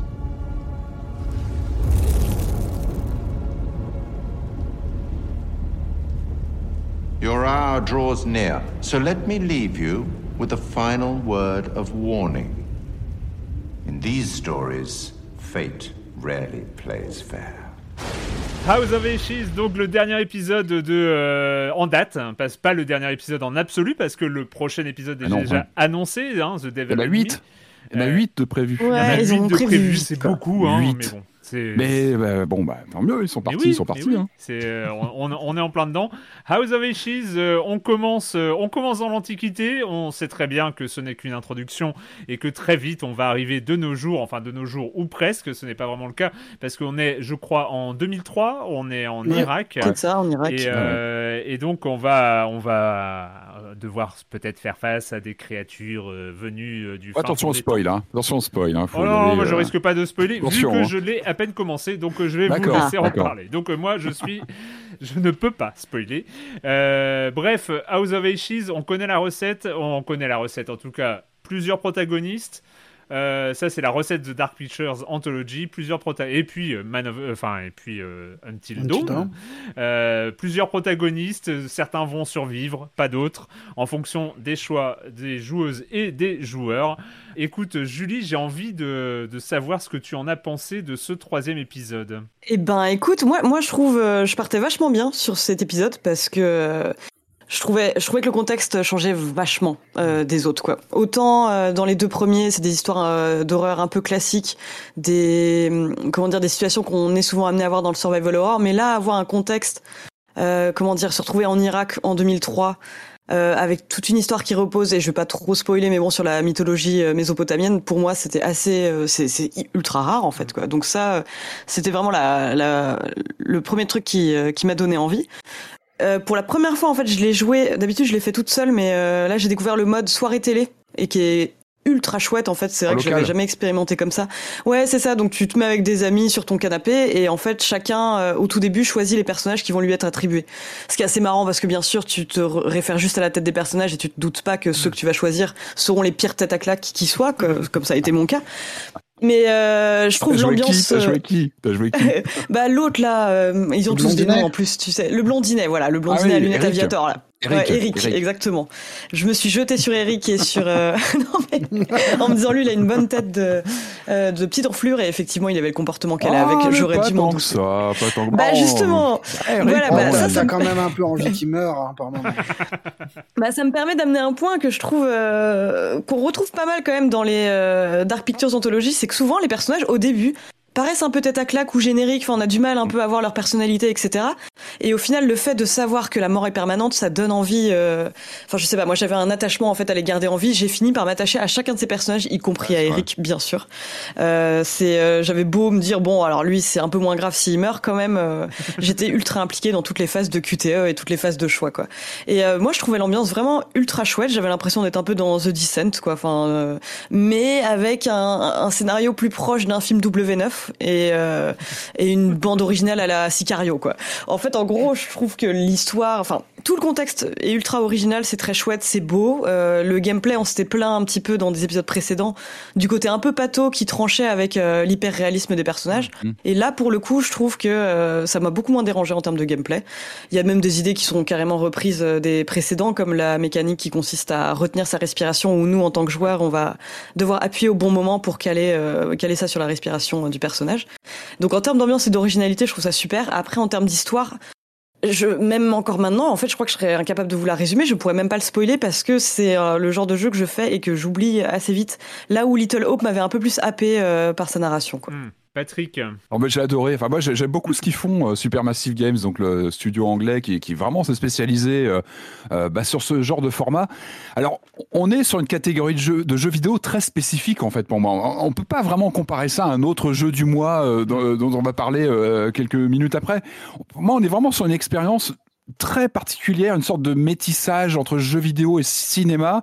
Euh, on est vraiment sur quelque chose, on n'a pas les mêmes euh, taux d'interaction que dans un jeu vidéo classique. On est à la fois spectateur, euh, un petit peu acteur, un peu metteur en scène, un peu scénariste. On fait un peu tout ça en même temps. Je suis tout à fait d'accord avec toi, Julie, sur les personnages. Au début, on se dit mais qu'est-ce que c'est que tous ces persos euh, super creux? Et puis, bah évidemment, ils traversent des épreuves. Euh, il y a des y a des tas de, de, relations entre eux. Tout ça est jaugé avec des tas de, de, de, figures que je vais jamais voir, mais on ressent des choses entre eux qui qui se passent. Et finalement, on finit vraiment par s'y attacher. alors moi, j'étais un peu inquiet. Euh, pareil, j'aimais bien le côté dépaysement euh, de, celui-ci, donc le troisième sur les huit. Donc euh, pour dire aussi qu'ils ont une vision quand même à long terme et qu'ils croient aussi à leur, ils croient en leur projet finalement ces gens-là. Et c'est plutôt bien, bien, bien pensé, je trouve.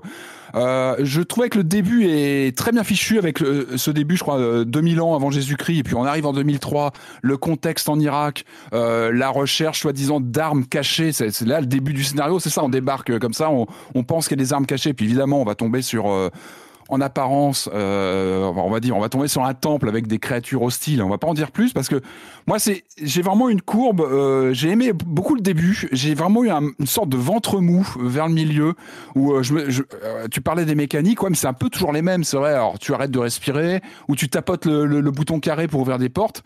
Et j'ai eu vraiment un petit moment où je me suis dit, mais bon sang, ça fait une heure et demie que j'ouvre des portes, qu'on referme des portes parce que des, des, créatures nous suivent et tout ça. Et je trouve vraiment que il se passe un truc. Je veux pas spoiler, mais un retour quand même d'ambiance et de situation aux deux tiers, on va dire, où vraiment le jeu m'a repris. Il m'a repris et j'ai acheté ça. J'ai trouvé que ça marchait bien. Moi, j'étais surpris. Il y a toujours un twist hein, depuis le premier Man of Medan qui avait une sorte d'explication de des visions et de ce qu'on voyait. Le deuxième, évidemment, avec euh, ces personnages qui voilà qui, qui traversaient autre chose que ce qu'on pouvait croire. Et là aussi, en fait, il y a une sorte de retournement. Euh, voilà, je, vraiment, je veux pas en dire trop, il faut le découvrir, mais moi, ça m'a surpris. J'ai été plutôt bien surpris par ce moment-là. Et euh... disons que le jeu sait faire évoluer la situation de départ. Ouais, avec une vers surprise. des trucs qu'on attend moins. Ouais, puis des persos qui se font tuer euh, assez vite, qui sont, alors certains t'as pas le choix parce que t'as vraiment des, des personnages qui sont secondaires et que t'as pas en, en, main. Euh, et puis il y en a auxquels tu t'as pas envie de voir partir. Et puis souvent ça se règle. C'est peut-être aussi un des défauts, mais ça, ça fait partie des parties. C'est un des parties pris, c'est de dire tu peux perdre un personnage sur un QTE raté, un bouton mal pressé. Bon bah ça peut, ça peut accélérer la, la perte des personnages. Je l'ai trouvé moins punitif. Moi sur mon premier run, j'avais perdu un personnage, Eric et je l'ai regretté. non, mais je suis d'accord, ouais, pareil, j'avais trouvé aussi que c'était plus facile de les préserver en vie, ouais. Et là, du coup, j'ai fini, euh, il y avait qu'un seul disparu, ce qui est plutôt une performance, parce qu'en général, moi, mes premiers runs euh, dans ces jeux-là, ils finissent assez mal. Euh, c'est assez étonnant, c'est qu'en fait, on est sur des histoires différentes. Hein. Chaque euh, partie de l'anthologie, c'est une histoire avec une thématique différente, mais il y a des visages communs. C'est un peu bizarre. D'ailleurs, je pense qu'ils reprennent des acteurs qui ont été scannés. Donc, tu te demandes est-ce qu'il n'y a pas une sorte de, de, je sais pas, supermassive verse qui est en train de se dessiner? Je sais pas. En tout cas, c'est assez étonnant. Euh, mais t'as vraiment, moi, j'ai cette sensation de voir un studio un peu comme euh, bah, les les séries Twilight Zone de l'époque où on avait vraiment cette fabrique comme ça de. Ouais, avec cette fabrique, avec des acteurs, c'était pas les mêmes, mais tu sens que tu avais un peu les mêmes, euh, les mêmes personnes qui bossaient dessus. Et ça, je trouve ça intéressant. Euh, moi, vraiment, encore une fois, j'ai été vraiment surpris par ça. Et puis, alors, si on juge. Euh, à la fois, je peux comprendre. Je sais que ce sont des jeux plutôt clivants et des gens qui aiment pas parce que les, finalement les interactions sont assez réduites hein, en dehors des QTE, des prises de décision évidemment qu'on fait régulièrement. Mais quand on se déplace, je trouve que ça reste pâteau. C'est pas toujours au niveau du photoréalisme. Mais à côté de ça, je trouve que euh, il y a une euh, déjà t'as une belle durée de vie. Je trouve que t'as une- t'as le premier run. Je sais pas combien de temps il fait. Je l'ai pas calculé, mais il est, on est quand même sur plusieurs heures. Ah ouais, à ce point-là? Ah ouais, moi j'ai Ouais, l'impression je crois qu'on passer est pas loin 5-6 d'une heures. dizaine d'heures. hein.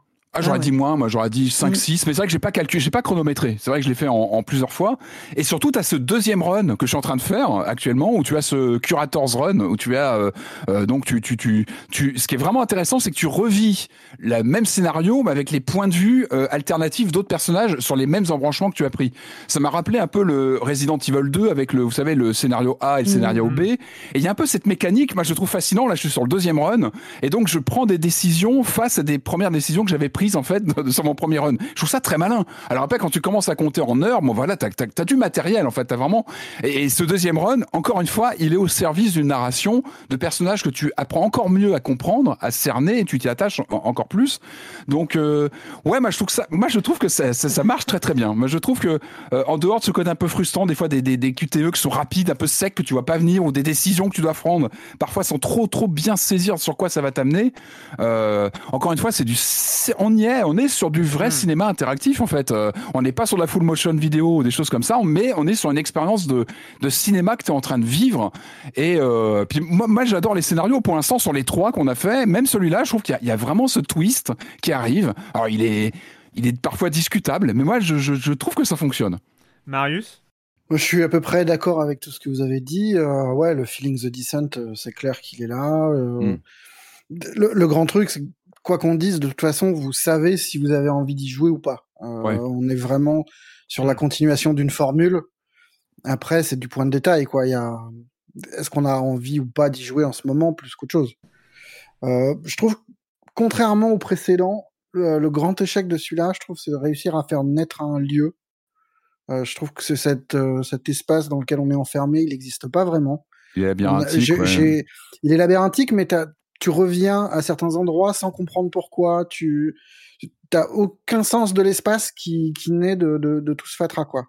Mais ouais, le ton est surprenant. Le, globalement, c'est pas les, clichés de l'horreur tels qu'on les connaît euh, et tels qu'ils les exploitaient avant. Après, c'est quand même pas non plus. Euh, il y a des sous-intrigues qui sont un peu lourdes. Oui, bah l'écriture est pas toujours. Euh, c'est voilà, c'est c'est pas non plus stupéfiant, mais euh, mais je peux pas dire que j'ai pas pris un, un, vrai plaisir à y jouer quoi. Et effectivement mhm. le je l'ai pas fait encore mais le curator's run m'intéresse parce que hein. parce que ça crée un nouveau truc quoi. Bah là tu vois sur le euh, deuxième là j'ai beaucoup plus le point de vue des Irakiens justement, tu sais, tu vois le, le un des ah persos principaux qui est euh, qui est, qui est un des Irakiens qui, qui se mhm. retrouve un peu enfermé là-dedans et tu vois plus les débuts, comment il arrive avec son supérieur. Enfin c'est vraiment intéressant je trouve ces points de vue et là on, on exploite vraiment ce qu'est le jeu vidéo dans un format de mhm. film interactif, c'est avoir comme ça une multiplicité de points de vue qui se et qui se télescope à des endroits avec des décisions.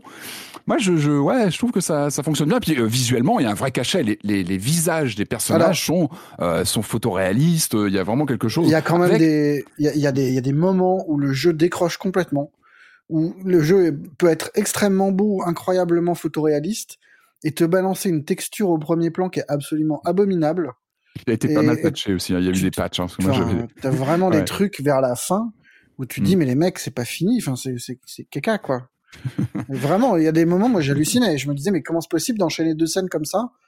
Euh, Enfin j'imagine que c'était rushé sur la fin parce que. Mm. Mais après, après, ce qui est quand même, ce qui reste quand même très, très, très impressionnant, je trouve, c'est que c'est déjà, moi, peut-être plus que sur la sortie de Little Hope, c'est qu'ils ils, tiennent le rythme. En fait, je trouve mm. que je trouve ça très impressionnant de la part de Supermassive de s'être lancé dans cette euh, dans cette euh, entreprise complètement ah dingue de sortir un jeu hein. vidéo par an.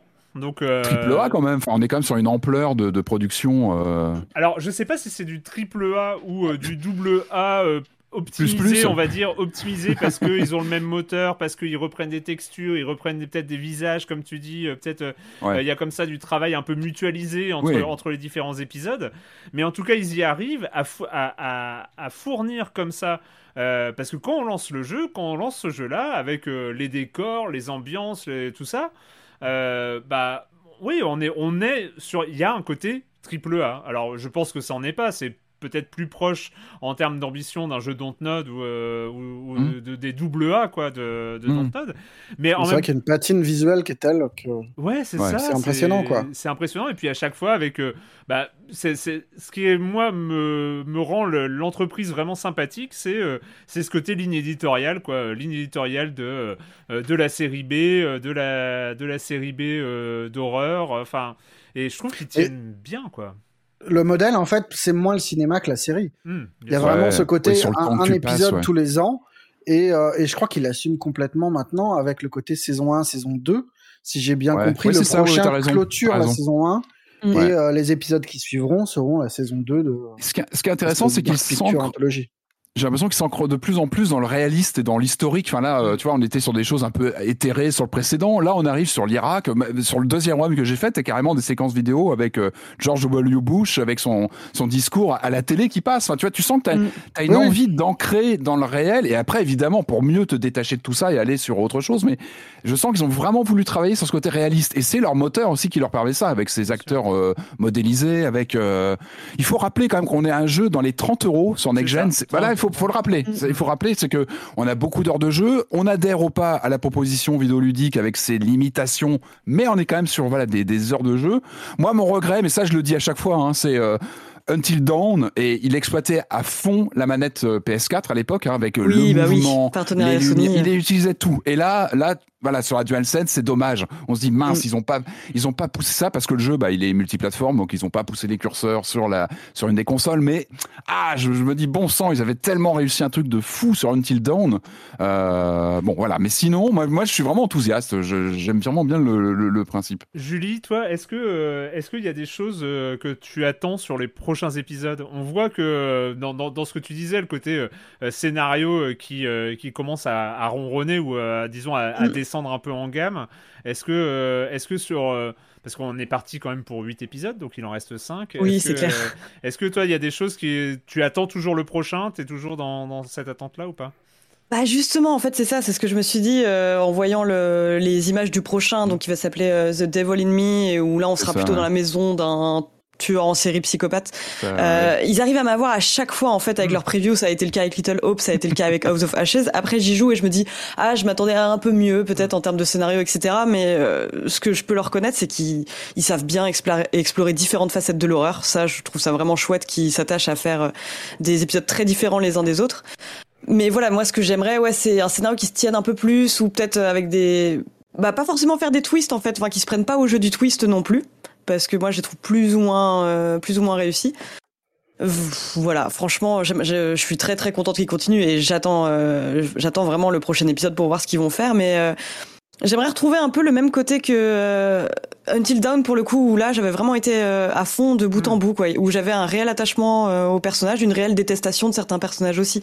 Il y avait ce côté certains personnages étaient absolument insupportables et je trouvais ça chouette en fait de pouvoir vraiment là avoir l'impression d'être bah, comme l'a dit Patrick, la réalisatrice de mon propre film qui choisit qui avait envoyé à la mort où il y a moins ce côté un peu performatif que j'ai pu avoir dans House of Ashes où je me disais bon, je vais tous les préserver en vie parce que c'est ce qu'il faut que je fasse. Ouais, ouais t'as moins nuances. Mm, j'aimerais bien retrouver ça, quoi. Et je sais que c'est peut-être une question de longueur aussi, parce que Until Dawn était peut-être un peu plus long, mais j'aimerais bien. le cadre jouait peut-être aussi, parce que c'était un vrai slasher. C'est ça. Euh, vraiment teen movie avec, euh, avec tous les clichés que ça hein. comporte. Avec Ouais, ouais, mais c'était un vrai cadre de slasher avec mm. cet appel au meurtre, cet appel au... qui, est, particulièrement euh, adapté en fait à ce mm. genre de truc. Mm. Ouais, c'était le scream du genre en jeu vidéo, quoi. Vraiment, c'est une date dans, dans ce genre de, de, de jeu à l'époque. C'était et même au niveau technique, il était vraiment en avance. C'est vrai que là, on est plus sur de la on peut dire de la production en chaîne, c'est vrai qu'on le sait, vu le rythme qu'ils tiennent. Euh, effectivement, il faudra voir bah, sur la durée comment vont être les ressorts. Le prochain m'a l'air très gore, moi c'est un peu. Ouais, moi il me fait très peur. Hein. Moi, le, exactement. Le, virage torture porn. Euh, J'ai un peu peur de ça aussi. Je, suis pas fan. Parce que autant jusque là on était sur du, allez fantastique ou du paranormal, euh, rien de. Parce qu'on est sur du photoréalisme. Hein. Donc si on si on va sur du sur de la torture et du du viscère et du machin, ça peut vite. Attention, on verra. Mais c'est vrai que les premières images sont euh, sont, un peu euh, crispantes. Donc on va voir. Plutôt, du côté de chez, ouais, chez Lyros et, euh, et Hostel, quoi. Ça fait, ouais, bah, j'espère qu'on sera plus Seven à la Fincher, ou on va voir. Mais en mm. tout cas, bon, voilà, ils explorent d'autres, d'autres facettes, donc bah, c'est intéressant ce qu'ils font. House of Ashes, tu l'as dit Patrick, et c'est un point très important, c'est 30 euros. Donc, enfin, ça veut, c'est, je trouve un des détails, enfin, c'est pas un détail justement, c'est c'est une information quand même très, très importante pour, euh, pour voir la qualité de la production et si ça peut vous intéresser. Et le premier, je crois, est sur le Game Pass. Si vous voulez essayer, euh, Mad of Medan, il est sur le Game Pass. Alors bon, bah, ça peut être l'occasion de voir un petit peu les mécaniques, d'essayer. Avant de s'aventurer, euh, là on a fait peut-être le film interactif. Là, il y a, on va aller plus du côté de la BD interactive. Mais euh, comme d'habitude, euh, même si généralement ça m'arrive de mal caler les choses dans la première version, je vais essayer de bien faire les choses cette fois-ci. S'il y a de la pub, c'est maintenant. Donc, euh, donc voilà, on va continuer. On va continuer avec une production. C'est un jeu qui est pas récent. C'est pas un jeu qui est sorti pour la première fois ces dernières semaines, mais il est sorti sur console ces dernières semaines, si je ne m'abuse. C'est ça? Tout à fait. Tout à fait. Euh, il était déjà sorti sur PC il y a environ un an, et, euh, c'est une, expérience courte, mais intense et particulièrement intéressante. Ça s'appelle Still Stand.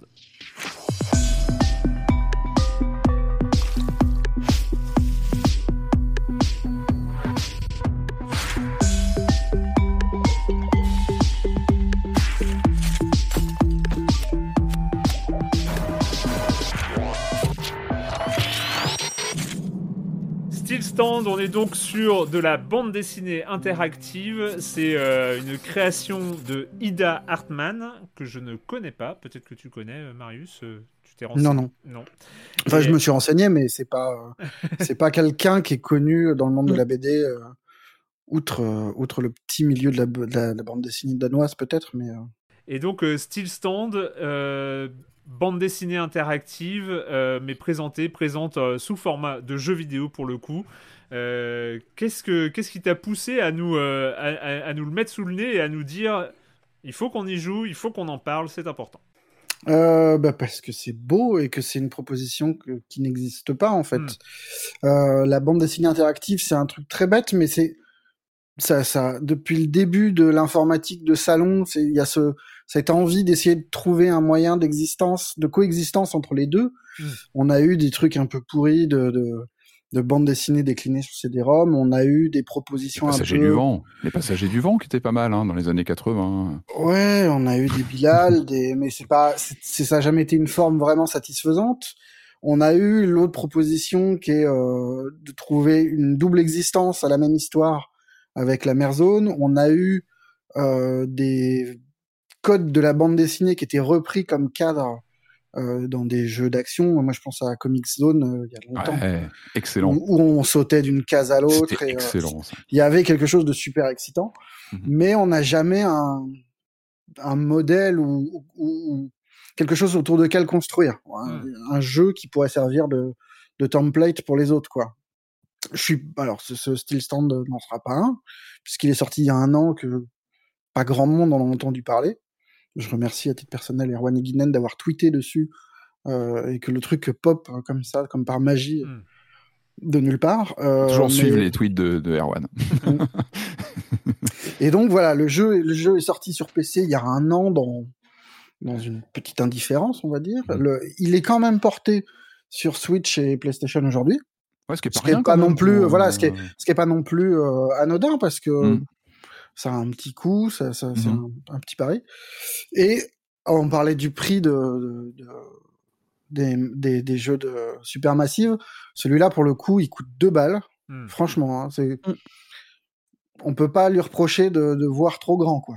Il est, Un jeu à deux il, est balles, encore, quoi. il est encore à 7 euros sur Steam. Sur Steam, ouais. Mais Ah, sur pardon. PlayStation, sur c'est ça, il est à PlayStation, il est à 2 euros. 2,99€. Ouais. Il est moins cher sur PlayStation que sur. Ouais, ok, ouais, non, c'est ok, c'est original.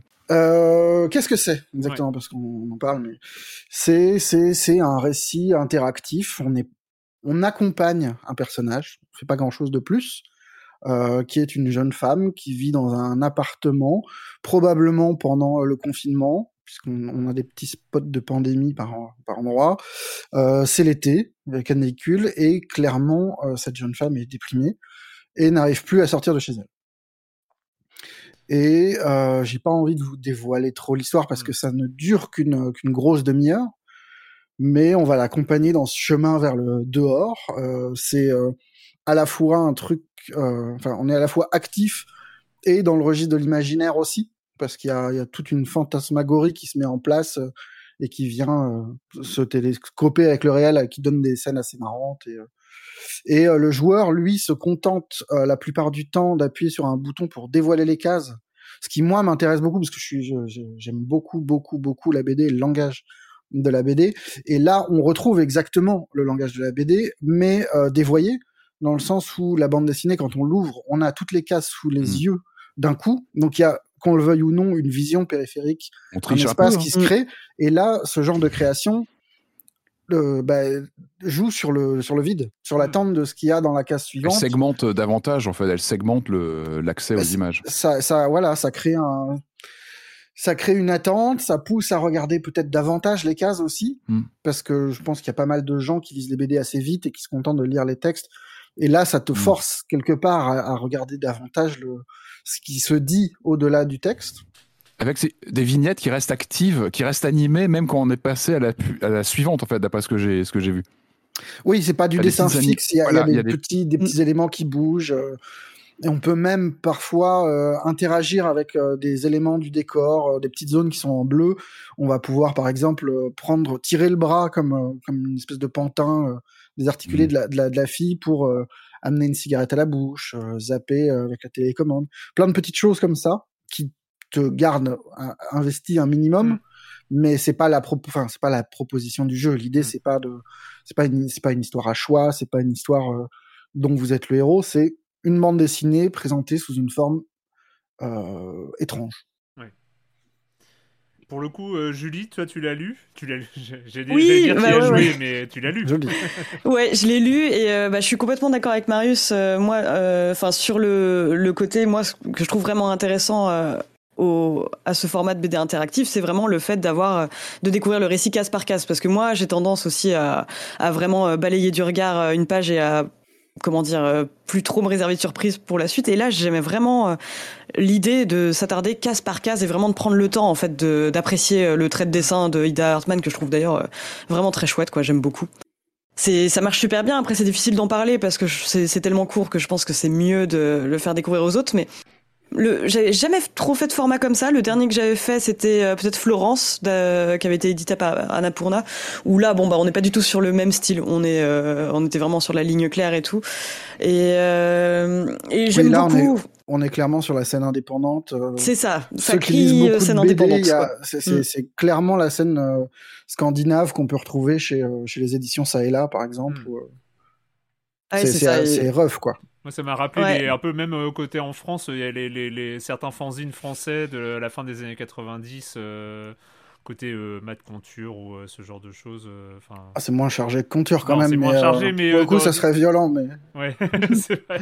Oui, oui, on est plus du côté de l'association que de Tintin, quoi. Ouais, voilà. ouais voilà c'est- c'est ça La, exactement la- la teinte visuelle est assez raccord avec la thématique, hein, de toute façon. Ah bah, Enfin, il y a une- complètement. Il y, a une concordance de ton et de d'ambiance. Enfin, le voilà entre la dépression du personnage principal et euh, voilà l'environnement graphique. euh.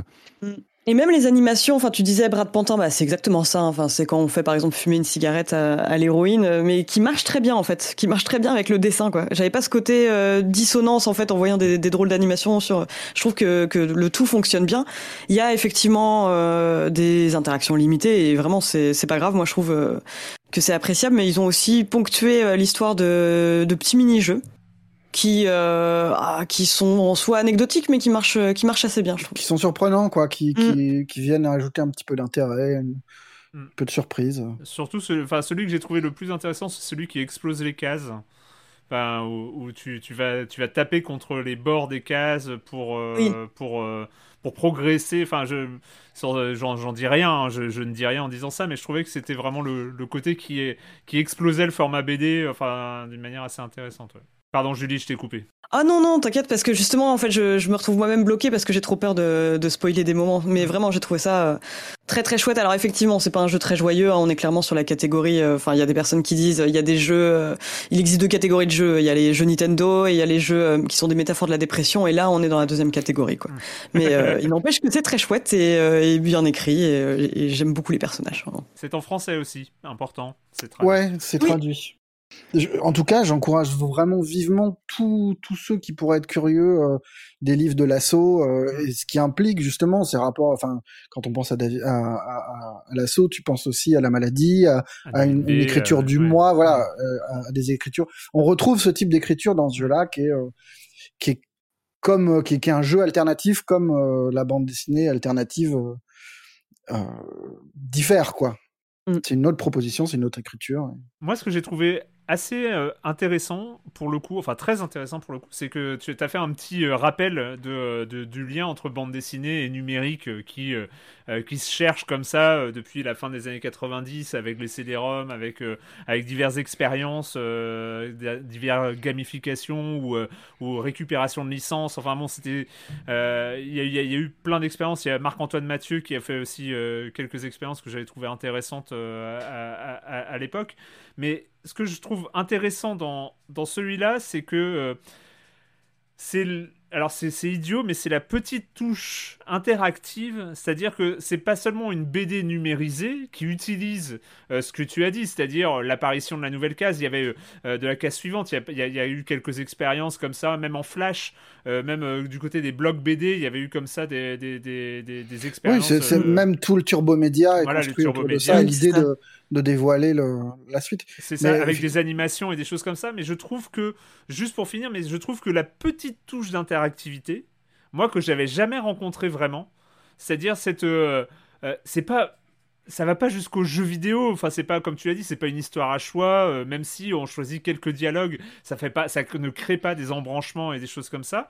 Mais je trouve que ça implique, ça fait rentrer dans, euh, ça fait rentrer dans le, dans le déroulement en fait d'une autre manière. Je trouve le fait d'avoir euh, ces petites pauses, ces petites zones en bleu interactives, euh, je trouve que ça, ça permet de rentrer. C'est pour ça que je parlais d'accompagnement, quoi. c'est pas, tu accompagnes le personnage dans dans une forme minimale d'interaction, mais mm. qui, qui, qui joue quand même, quoi. C'est ça. Ça s'appelle Still Stand, c'est disponible sur Switch, sur PlayStation et toujours disponible, un peu plus cher bizarrement, mais euh, sur PC, sur Steam. Euh, donc entre 2 et 7 euros. Euh, surtout, n'hésitez pas si vous voulez découvrir. Ça, dure une demi-heure, c'est vraiment pas un engagement majeur. Mm. c'est ça. C'est clair. ça passe, mais ça passe. Et c'est marquant, enfin ça reste, je pense. Mm. Oui, tout à fait. Et d'ailleurs, oui, si vous avez des recommandations justement de BD interactives un peu dans cette veine, moi je prends. Ouais, n'hésitez pas, on est preneur on va terminer, on va terminer cette émission. Euh, on en a déjà beaucoup parlé euh, il y a euh, deux semaines, c'est ça, deux, trois semaines avec toi, Patrick. Tu avais évoqué. on avait parlé de oui, bah de, cet bah, anniversaire, hein, c'était les 20 bah, ans. 20 ans, bah, c'est voilà, euh, la période des, des, anniversaires, ça nous rajeunit pas, hein, les 20 ans. Ça, on parlé ça, de pour, euh, euh... non, ça, ça fait pas plus. Euh, il y a le directeur Skirt qui arrive là, mais euh, non, ben oui, non, non, les 20 ans de GTA 3, qui est une date monumentale dans l'histoire du jeu vidéo. 22 octobre 2001, GTA 3, 27 octobre, septembre, tout ça. Ouais. 27 mm. octobre 2002, GTA Vice City, 26 octobre 2004, GTA San Andreas. on rappelle que ces trois jeux sont trois des quatre jeux les plus vendus de la génération PlayStation 2. Euh, parce que Grand San Andreas est le jeu le plus vendu de la PS2 avec 18 millions d'unités vendues. Vice City est le troisième jeu. Entre les deux, il y a Grand Turismo 3. Euh, Vice City, c'est 14 millions d'unités vendues. Grand Theft Auto 3, c'est 11,6 millions d'unités vendues. Tout ça pour dire que euh, ces jeux-là restent dans les mémoires, font partie de la mémoire collective du jeu vidéo. Euh, c'est même plus que ça, moi je pense. Hein. Ce sont des titres piliers à l'époque qui frappent un genre, qui le quasiment qui qui, donne, qui qui génère une nouvelle grammaire de de de, de, de conception de jeux vidéo avec l'open world, avec le bac à sable. Euh, voilà, ce sont aussi des jeux cinéphiles, des jeux qui qui parlent de séries télé, qui sont une sorte de de jeu vidéo total comme ça qui s'imprègne de, de, de toute la pop culture d'une époque. Voilà, c'est pas rien quand même les GTA. Et avec un ton quand même très rentre dedans. Ah mais complètement, qui était pas, qui était pas un si ton sale gosse. Hein. Mais bien sûr, on est euh, juste après le 11 septembre, le, quand le, le, premier GTA, enfin donc le GTA 3 sort, c'est c'est une date, c'est c'est ce qui fait exploser la PS2 aussi. Hein. On est dans les années PS2 et c'est euh, voilà ce qui va faire vraiment euh, euh, atteindre les sommets à la console. Tout ça pour dire en guise d'introduction que forcément, même si nous en avons déjà parlé à l'occasion de l'anniversaire, les 20 ans de GTA 3, il fallait qu'on reparle de cette trilogie majeure du jeu vidéo à l'occasion de la sortie de la GTA Trilogy Definitive Edition, donc qui sort sur les consoles actuelles, ces trois jeux majeurs, donc euh, la GTA Trilogy Definitive Edition.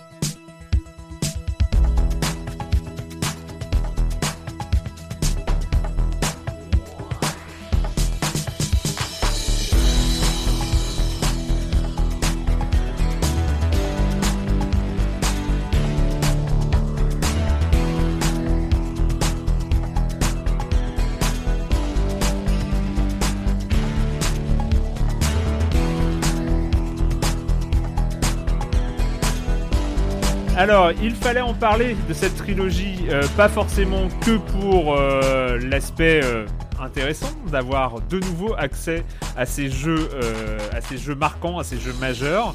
Il fallait aussi en parler parce que la sortie ne s'est pas faite, n'a pas été de tout repos. bah Patrick, toi tu as pris des risques, tu aimes vivre dangereusement. non, non. Tu, as, tu as récupéré la, la trilogie sur Switch. Eh ben oui, parce que alors je me disais, tu vois, naïvement, je me suis dit bon, euh, des jeux qui ont 20 ans, ok, c'est la Switch, c'est pas la machine la plus performante en soi face aux consoles next-gen, mais je me disais bon, un jeu, des jeux qui ont entre 18 et 20 ans, ça devrait le faire sans problème. Eh ben non, en fait, non, non, la version Switch, elle est loin d'être évidente. Euh, alors, tu as fait le disclaimer vraiment qu'il fallait faire sur l'importance de ces jeux, sur le, le fun. On va parler de plein de problèmes là. Moi, malgré tout, j'y ai replongé et j'y prends beaucoup de plaisir. C'est vraiment, ce sont des jeux monstrueux avec une musique omniprésente qui fait vraiment partie d'une sorte d'expérience fusion incontournable et beaucoup de nostalgie en y rejoint. Donc ça, c'est important. Maintenant, le vrai problème, c'est quand on parle de comment elle est présentée en termes de, définitive édition. en fait, il y a, trois termes en trop dans cette, dans cette, euh, dans cette sortie. C'est GTA euh, définitive et de l'année de sortie 2021. Euh, déjà, pour situer, on n'est pas sur du remake, on est vraiment sur a priori du nettoyage des jeux pour les remettre en circulation aujourd'hui sur les machines actuelles.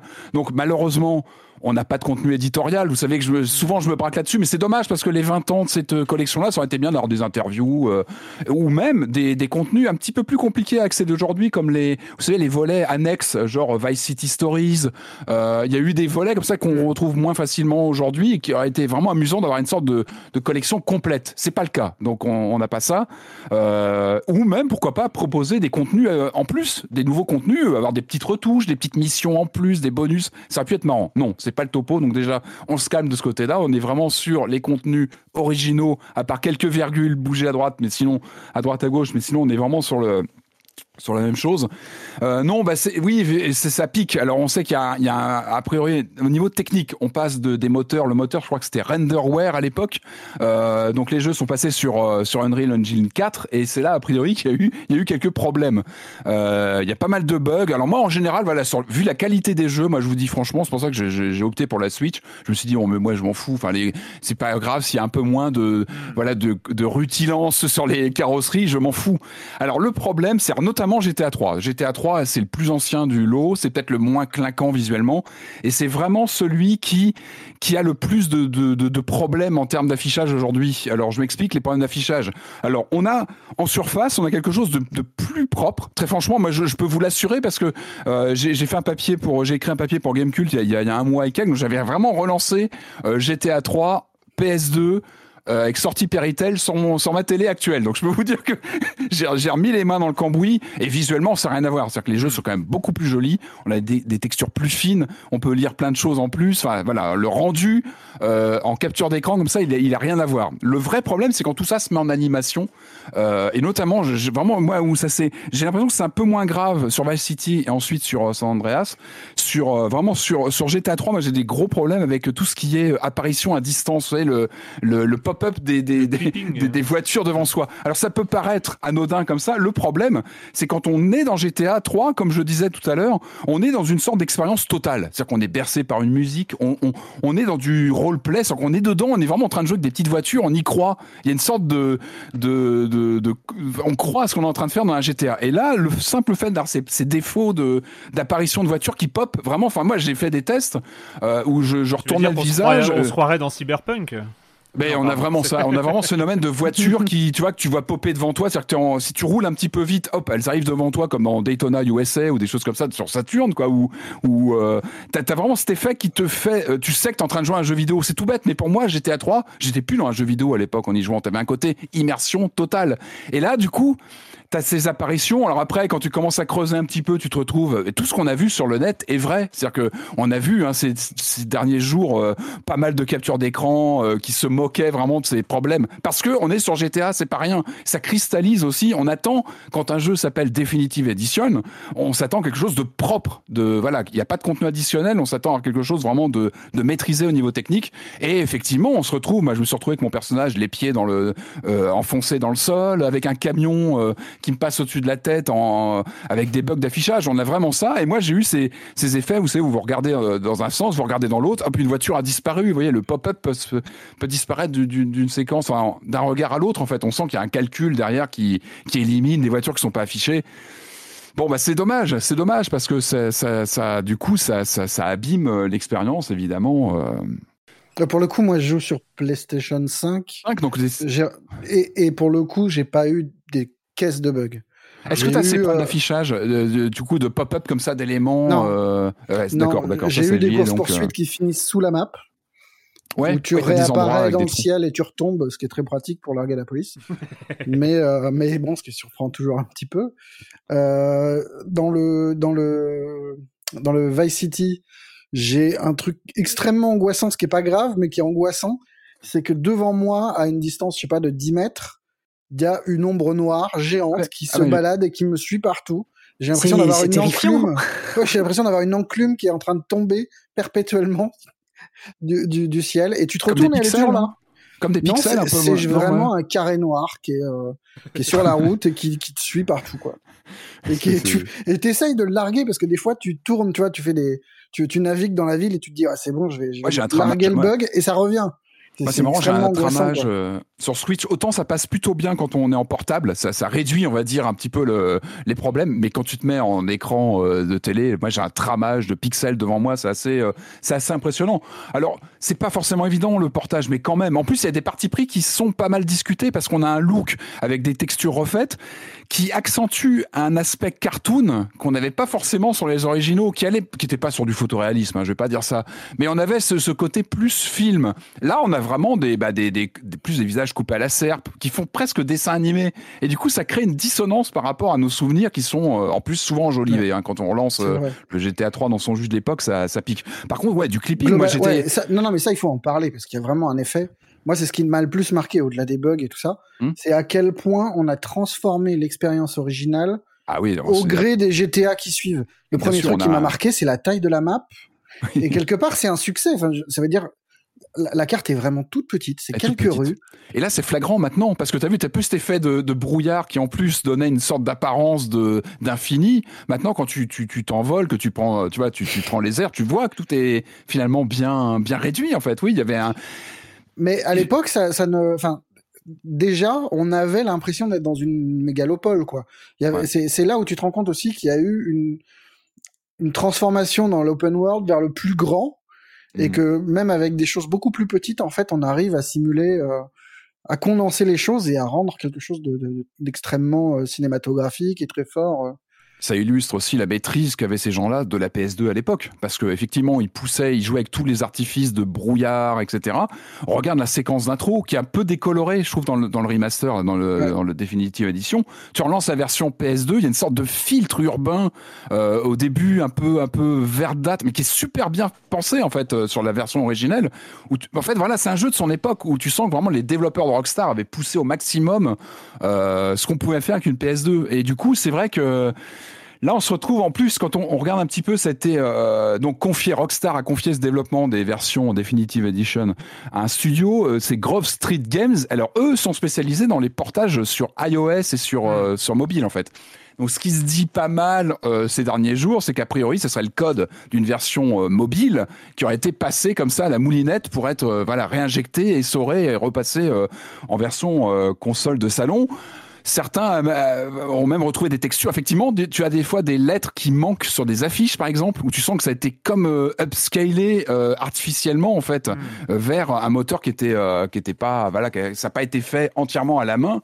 Et euh, alors, je sais plus, j'avais retrouvé, euh, j'avais retrouvé, euh, c'était le testeur de IGN, je crois, qui avait dit, euh, on a l'impression d'avoir des, j'aime bien l'expression, il dit, on a dans, sa- dans son test, il dit, on a l'impression d'avoir des stickers HD posés, posés sur un vieux set Lego, en fait, à l'ancienne. Et je trouve que ça, ça résume bien le côté collage, tu vois, de mécaniques euh, qui ont, de toute façon, qui ont vieilli, clairement. Enfin, on est évidemment qu'il y a eu, il y a eu 20 ans d'open world depuis, donc les voitures s'effritent comme si elles étaient, enfin, c'est- des savonnettes, mais ça, ce sont les jeux en eux-mêmes, ça on peut pas, c'est un autre problème. Par contre, oui, il y a ce côté collage. Euh, avec les textures hein. et des trous béants parfois entre deux textures. On sent que ça n'a pas été fini comme ça aurait dû l'être. C'est pas à la hauteur de ce que représentent ces jeux, Hmm. clairement. Après, après, bon, moi, je, les, les, bu- les bugs sont assez, sont assez intolérables, mais euh, moi, j'avoue que un des trucs qui m'a euh, vraiment marqué, c'est qu'il y avait tellement de souvenirs liés à cette trilogie. Bon, alors comme j'ai expliqué dans une précédente édition, euh, je me suis vraiment, j'ai vraiment plongé dans GTA, moi plus dans GTA 4 Dans le 4, que dans la première trilogie. Euh, enfin dans cette trilogie là mais moi ce qui m'a mais je les avais fait quand même. Enfin j'avais fait quand même je les avais commencé je les avais lancés à l'époque. Moi ce qui m'a vraiment euh, là j'ai relancé les trois. Donc euh, j'ai fait vraiment on va dire euh, les premières heures heure et demie de de, de, de Qui sont géniales les premières heures en plus. Mais- Enfin, c'est- oui elles sont elles sont bien. Et en même temps elles sont tellement rapidement éjectées. Enfin il y a il y a pas de euh, c'est Enfin, c'est marrant quand tu te rappelles de l'intro de GTA 4 qui était longue, qui mettait en place Ah oui, le personnage, qui mettait en place tout ça. Là, limite, tu t'es. Le truc est, est expédié dans une cinématique euh, de 1 minute 30, et après, tout de suite, c'est mission, résolution de mission, mission suivante, mission suivante. Non, c'est pas mission. Non, non, non, c'est liberté. C'est liberté. Le début Non, de Vice City, on te laisse avec ta bagnole dehors et, et c'est toi qui décides d'aller d'aller enclencher. Non, pour Non, moi, c'est vraiment le oui, oui, non, souffle. mais bien sûr, mais, mais, mais quand, quand, tu, quand tu récupères les codes comme ça de la quête principale, euh, quête, enfin les multiples quêtes qui, qui s'ouvrent sur la map, c'est des codes qu'aujourd'hui tu connais, que tu as intégrés parce que tu joues au jeu Ubisoft et parce que tu sais que c'est calé dans la map, euh, que euh, quand tu as des petits signes qui clignotent, bah tu vas pour, euh, pour avoir les, les missions.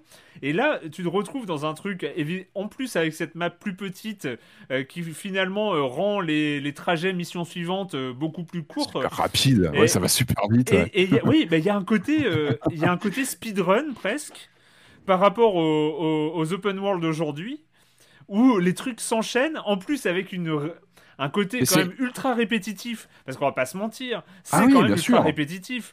Et Bien et- sûr. et et il y a, il y a un côté comme ça très très bizarre en fait, euh, de euh, où euh, ça a un peu, euh, ça a un peu maltraité mes, mes souvenirs. Marius, tu me disais toi qu'il y, avait un côté euh, immédiatement nostalgique aussi qui, euh, qui, Hmm. qui avait, euh, qui avait aussi déboulé en fait. Ouais, moi c'était marrant. Ouais, J'ai eu, j'ai eu un, un effet très différent euh, devant GTA 3 et devant Vice City. GTA 3, je l'ai lancé, j'étais vraiment en mode euh, critique euh, avec euh, ah mon dieu, la carte est toute petite. euh, oh là là, mais le game design est quand même extrêmement vieillot. Effectivement, il faut juste aller là et euh, enfin, tout va très vite, tout est très simple, tout est à l'os. Et en même temps, c'est normal parce que c'est les débuts. Ouais. Et, euh, et à l'époque, on n'avait pas du tout cette sensation-là. Au contraire, on- t'avais. Alors, tu dis l'intro va super vite, mais c'est vrai. Mais en même temps, elle s'appuyait sur ton, ta connaissance des affranchis, de, enfin, de Mm. tout un, Tout bagage cinématographique qu'on invoquait d'un coup dans le jeu vidéo. Et tu disais, waouh, ces mecs-là ont vu les mêmes films que moi. C'est marrant. Mm. Donc il y avait ce truc là et bon j'étais dans cette réflexion là et Vice City c'était complètement différent. C'était euh, ça m'a juste rappelé en fait moi j'ai fait les jeux euh, quelques mois après leur sortie en, dans un bundle euh, Xbox euh, et j'ai fait ça durant l'été un été où j'étais complètement déprimé. J'avais foiré les concours que je, que, que je passais à l'époque euh, c'était euh, est-ce que je continue est-ce que je veux vraiment devenir journaliste ou est-ce que je est-ce que je prends euh, est-ce que je me pré- prépare un avenir de postier et, et vraiment sérieusement tu vois j'étais dans ce truc là Mhm. et les jeux, enfin, ce, et ce Vice City m'a aidé psychologiquement à l'époque Mm. à, à me sortir de tous ces débats-là pour des conneries. Et du coup, j'étais vraiment, sincèrement, extrêmement ému Mm. de retrouver cet endroit, de retrouver tous. cette musique, euh, cet hôtel, enfin, Il y a, il y a un côté tout, home tout sweet avec, home. quoi.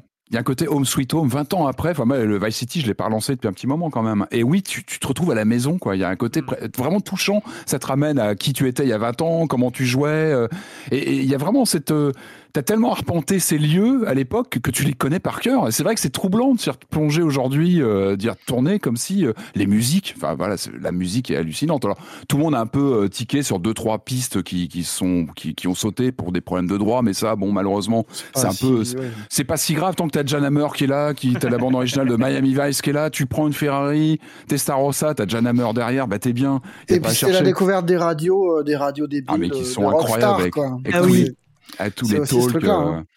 Euh, Après, l'autre question que ça pose, c'est à quoi ça sert ce jeu? À quoi, à quoi elle sert cette édition Dans, dans l'état où elle est, euh, c'est pas tolérable et ça a un intérêt assez moyen pour quelqu'un qui ne les a pas fait.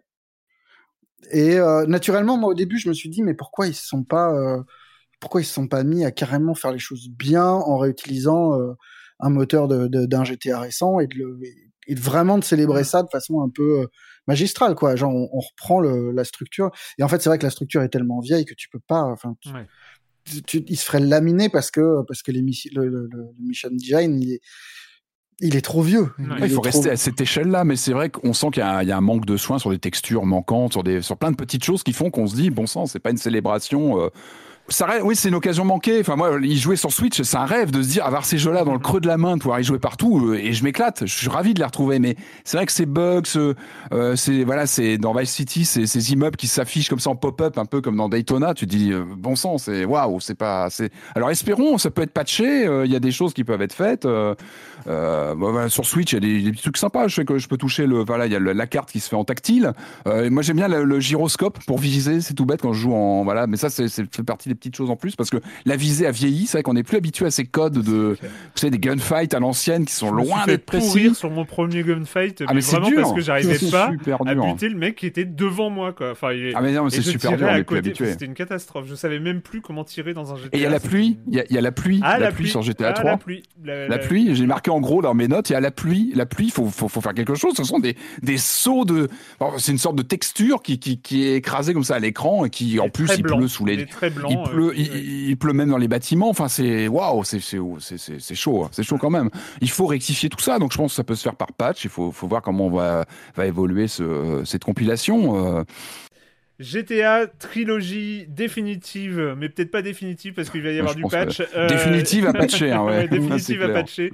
Edition, 60 euros quand même. Hein. C'est eh pas euh, là pour le coup euh, pour des jeux qui ont 20 ans qui existaient Après, il y a énormément de contenu, encore une ah fois, mais, euh, mais, en même temps, 60 euros, normalement, tu payes pas pour des bugs, quoi.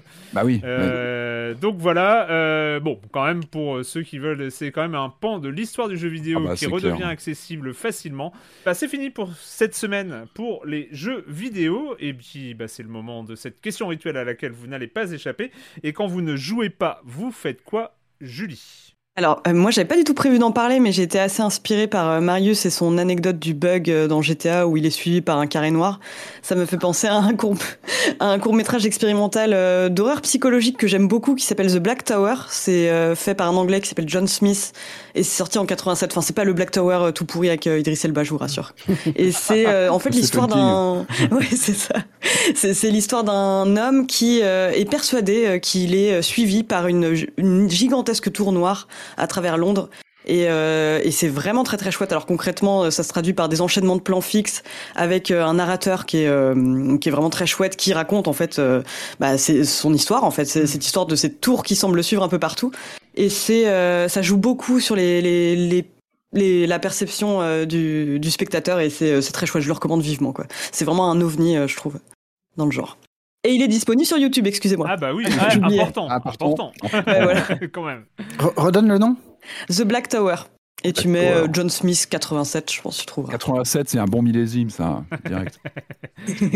euh, Patrick non, bah moi, je vais pas vous dire grand chose. Je vous tiens juste au courant. Donc, j'ai vu, enfin, j'ai pas pu vous en parler la semaine dernière, je crois, le No Time to Die, donc le dernier James Bond. Il ah, fallait bah que. Quand même, ah, tiens, ouais. Ah, c'est vrai que c'est étonnant qu'on n'ait pas parlé plus tôt. Voilà, bah oui, voilà. Donc, euh, je, voilà. Bon, alors, Donc c'est Karifuku Naga, réalisateur, donc qui avait travaillé sur True Detective, je crois sur la première saison, si je dis pas de Ouais. bêtises. Ouais, ouais. Euh, bon, alors c'est, on est vraiment sur la- le fil rouge de cette semaine, c'est-à-dire ne pas faire de spoil. C'est difficile, je sais pas, vous l'avez vu tous les trois? Non, justement. Ah d'accord, bon bah alors je ne peux vraiment pas en parler parce que en fait c'est, c'est difficile d'évoquer ce film sans spoiler. Voilà, Bon, c'est bah, a- il y a- T'as t'as- Est-ce t'as que tu aimé ou pas? si t'as aimé? Ouais, voilà. Alors, euh, alors euh, j'ai aimé sur le coup, mais je, je- je doute qu'il en reste grand chose à long D'accord. terme. Je, moi, je Hmm. tente sans en dire plus. Je pense que le, film tente des choses très intéressantes, mais les tente pas forcément de façon très heureuse. l'ADN de Bond et euh, euh, voilà la, la fin du cycle. euh, voilà, je veux pas en dire trop, mais ça- en tout cas, ça mérite discussion. Donc, il faudra peut-être faire une spéciale quand Ouais, on pourra, on en parler plus. Non, mais en tout cas, il est intéressant. Il tente, il tente vraiment des choses que je trouve intéressantes, mais que j'aurais fait différemment. Après, je suis pas réalisateur, donc ni scénariste. Mais bon, en tout cas, une page se referme, c'est clair. Donc après la suite, moi, j'adore cette période où on- dans laquelle on rentre. Vous savez, où le film, le dernier d'un acteur est sorti, et là, ça y est, là, on est dans les paris, qui va être le prochain, comment ça se passe. Euh, Il y a toujours ces phénomènes, tout comme en voyant le dernier, j'ai toujours ce petit côté à me dire, ah tiens, ça, Ro- Roger aurait pas pu le faire. Ah, cette scène, ça aurait été compliqué aussi. Dès le début, dans, dans le nouveau film, au bout de 10 minutes, il y a une scène, je dis, non, bah là, Roger, non, là, c'était pas possible. J'ai toujours ces, ces petits, euh, ces petits souvenirs. Non, maintenant, il faut voir l'avenir, on va voir euh, la suite. Ça va être intéressant de voir comment, euh, comment la, la série se reprend, comment elle, euh, elle dresse les perspectives pour, le, voilà, pour le, les, prochains, les prochains films. Marius, Ouais, euh, je vais faire des recos en demi-mesure. Puisqu'apparemment, il y a des gens qui nous écoutent. Ouais. Ces gens doivent vivre quelque part. Si d'aventure, il y en a qui vivent du côté de Nantes, je vous recommande chaudement d'aller au festival Les Trois Continents euh, qui débute ce week-end pendant une semaine et de d'aller euh, vous baffrer de la de la, rétrospective, la rétrospective pour les 100 ans de la Shoshiku qui est programmée. Euh, moi, je me suis bouffé une dizaine de films euh, en début de semaine, ce qui est beaucoup, ce qui fait mal aux yeux, euh, mais c'est super. Tout est tout est vraiment merveilleux. Il y a des des mélos des années 40 qui sont splendides, qui sont qui sont grandioses. Euh, mais mais euh, si vous n'êtes pas du côté de Nantes, vous en avez rien à péter.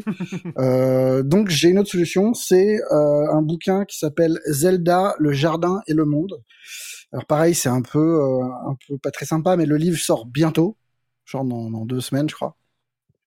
C'est un livre de Victor Moisan que euh, les gros amateurs de jeux vidéo connaissent probablement euh, comme journaliste. Euh, il était chez JV, si je me souviens bien. Enfin, il était, il a, il a fait pas mal d'endroits il écrit très très bien. Et là, il essaye, euh, il écrit 200 pages sur les liens entre Zelda et les jardins japonais. Ça a l'air bizarre comme ça, mais c'est très très beau. J'en ai lu un quart et je trouve ça très très beau. C'est un très beau livre et euh, et euh, comme souvent dans les livres de jeux vidéo, il y a des problèmes d'illustration qui se posent. Euh, là, c'est fait en collaboration avec Alex Chauvel, qui est un auteur de BD qui avait fait Todd et le slip et le ouais, Todd et le slip géant, je sais plus exactement, qui était sympa aussi, qui fait des illustrations à propos de, enfin qui collent aux propos, qui sont super belles, qui sont vachement bien. C'est un, un beau petit livre chez Façonnage euh, dont je recommande tous les bouquins. Il y en a quatre qui existent. Ils sont vraiment à chaque fois très intéressants. cool. Euh, bah moi, pas grand chose. J'ai beaucoup été sur Discord cette semaine, hein, parce qu'il y avait beaucoup de choses à lire. Euh, J'espère que ça me donne. J'aurai peut-être plus de temps les semaines à venir. Quoique, parce que ça se trouve, il va encore y avoir d'autres gens qui vont venir sur le Discord de Science en Joue.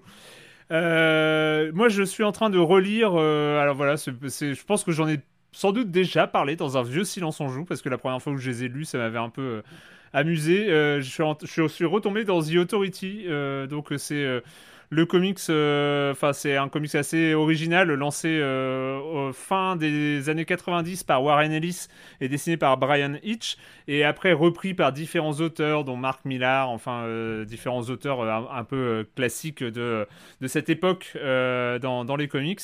Et c'est une sorte de grande c'est pas parodie, c'est euh, une sorte d'hommage. c'est sérieux. euh, oui, c'est sérieux, mais euh, avec des images de super-héros poussées à l'extrême. Euh, voilà, euh, on a Batman, on a Superman, on a euh, des personnages comme ça qui jouent un peu des archétypes euh, avec euh, ce côté où tu as un groupe de super-héros, donc The Authority, euh, qui euh, sont tellement puissants qu'ils euh, tout en ayant leur mission de super-héros de faire le bien et tout ça, pose une question morale de si on est tellement puissant, bah, est-ce qu'on supporte les hommes politiques et les gouvernements qui font n'importe quoi? Est-ce qu'on doit obéir à des gouvernements en tant que super-humains qui sont suffisamment puissants pour mettre une branlée à tout le monde? Bah eux ils décident que non et que bah voilà si les gouvernements font n'importe quoi, bah, ils ont les moyens de, de, les descendre. Et donc voilà, et ça, du coup, ça va un peu dans tous les sens. Et euh, c'est plutôt rigolo, c'est très inégal en fonction des auteurs, c'est très inégal en fonction des périodes. Euh, mais, euh, mais voilà, c'est une sorte de, Moi aussi, je suis retombé dans la nostalgie de, il y a quelques années. c'est marrant parce qu'en fait, ça correspond à peu près à l'apparition de, des GTA 3 et compagnie. C'est un, peu, un peu le GTA du, du super-héros, quoi. Ouais, oui, oui, il y avait, il y avait ce côté-là avec. Euh, mais après, il y a des personnages très très originaux euh, comme euh, Hanks Moore, qui est un super-héros qui parle aux villes et que j'ai, moi j'aime. Il y a un côté très poétique et très bourrin en même temps. C'est, assez marrant. voilà, ça s'appelle The Authority que vous pouvez retrouver un peu partout. C'est traduit en français, je, je sais plus si Urban ou Panini, mais, mais voilà. voilà, bah, c'est fini pour cette semaine. Hein?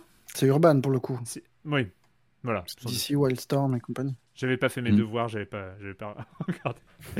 Euh, bah, c'est fini pour cette semaine. Euh, encore une fois, bah, merci euh, à tous les trois. Merci à Franz qui nous a quittés en milieu d'émission.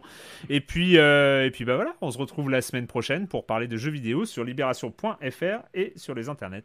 Ciao. Ciao. Salut. Ah, cool, je peux respirer.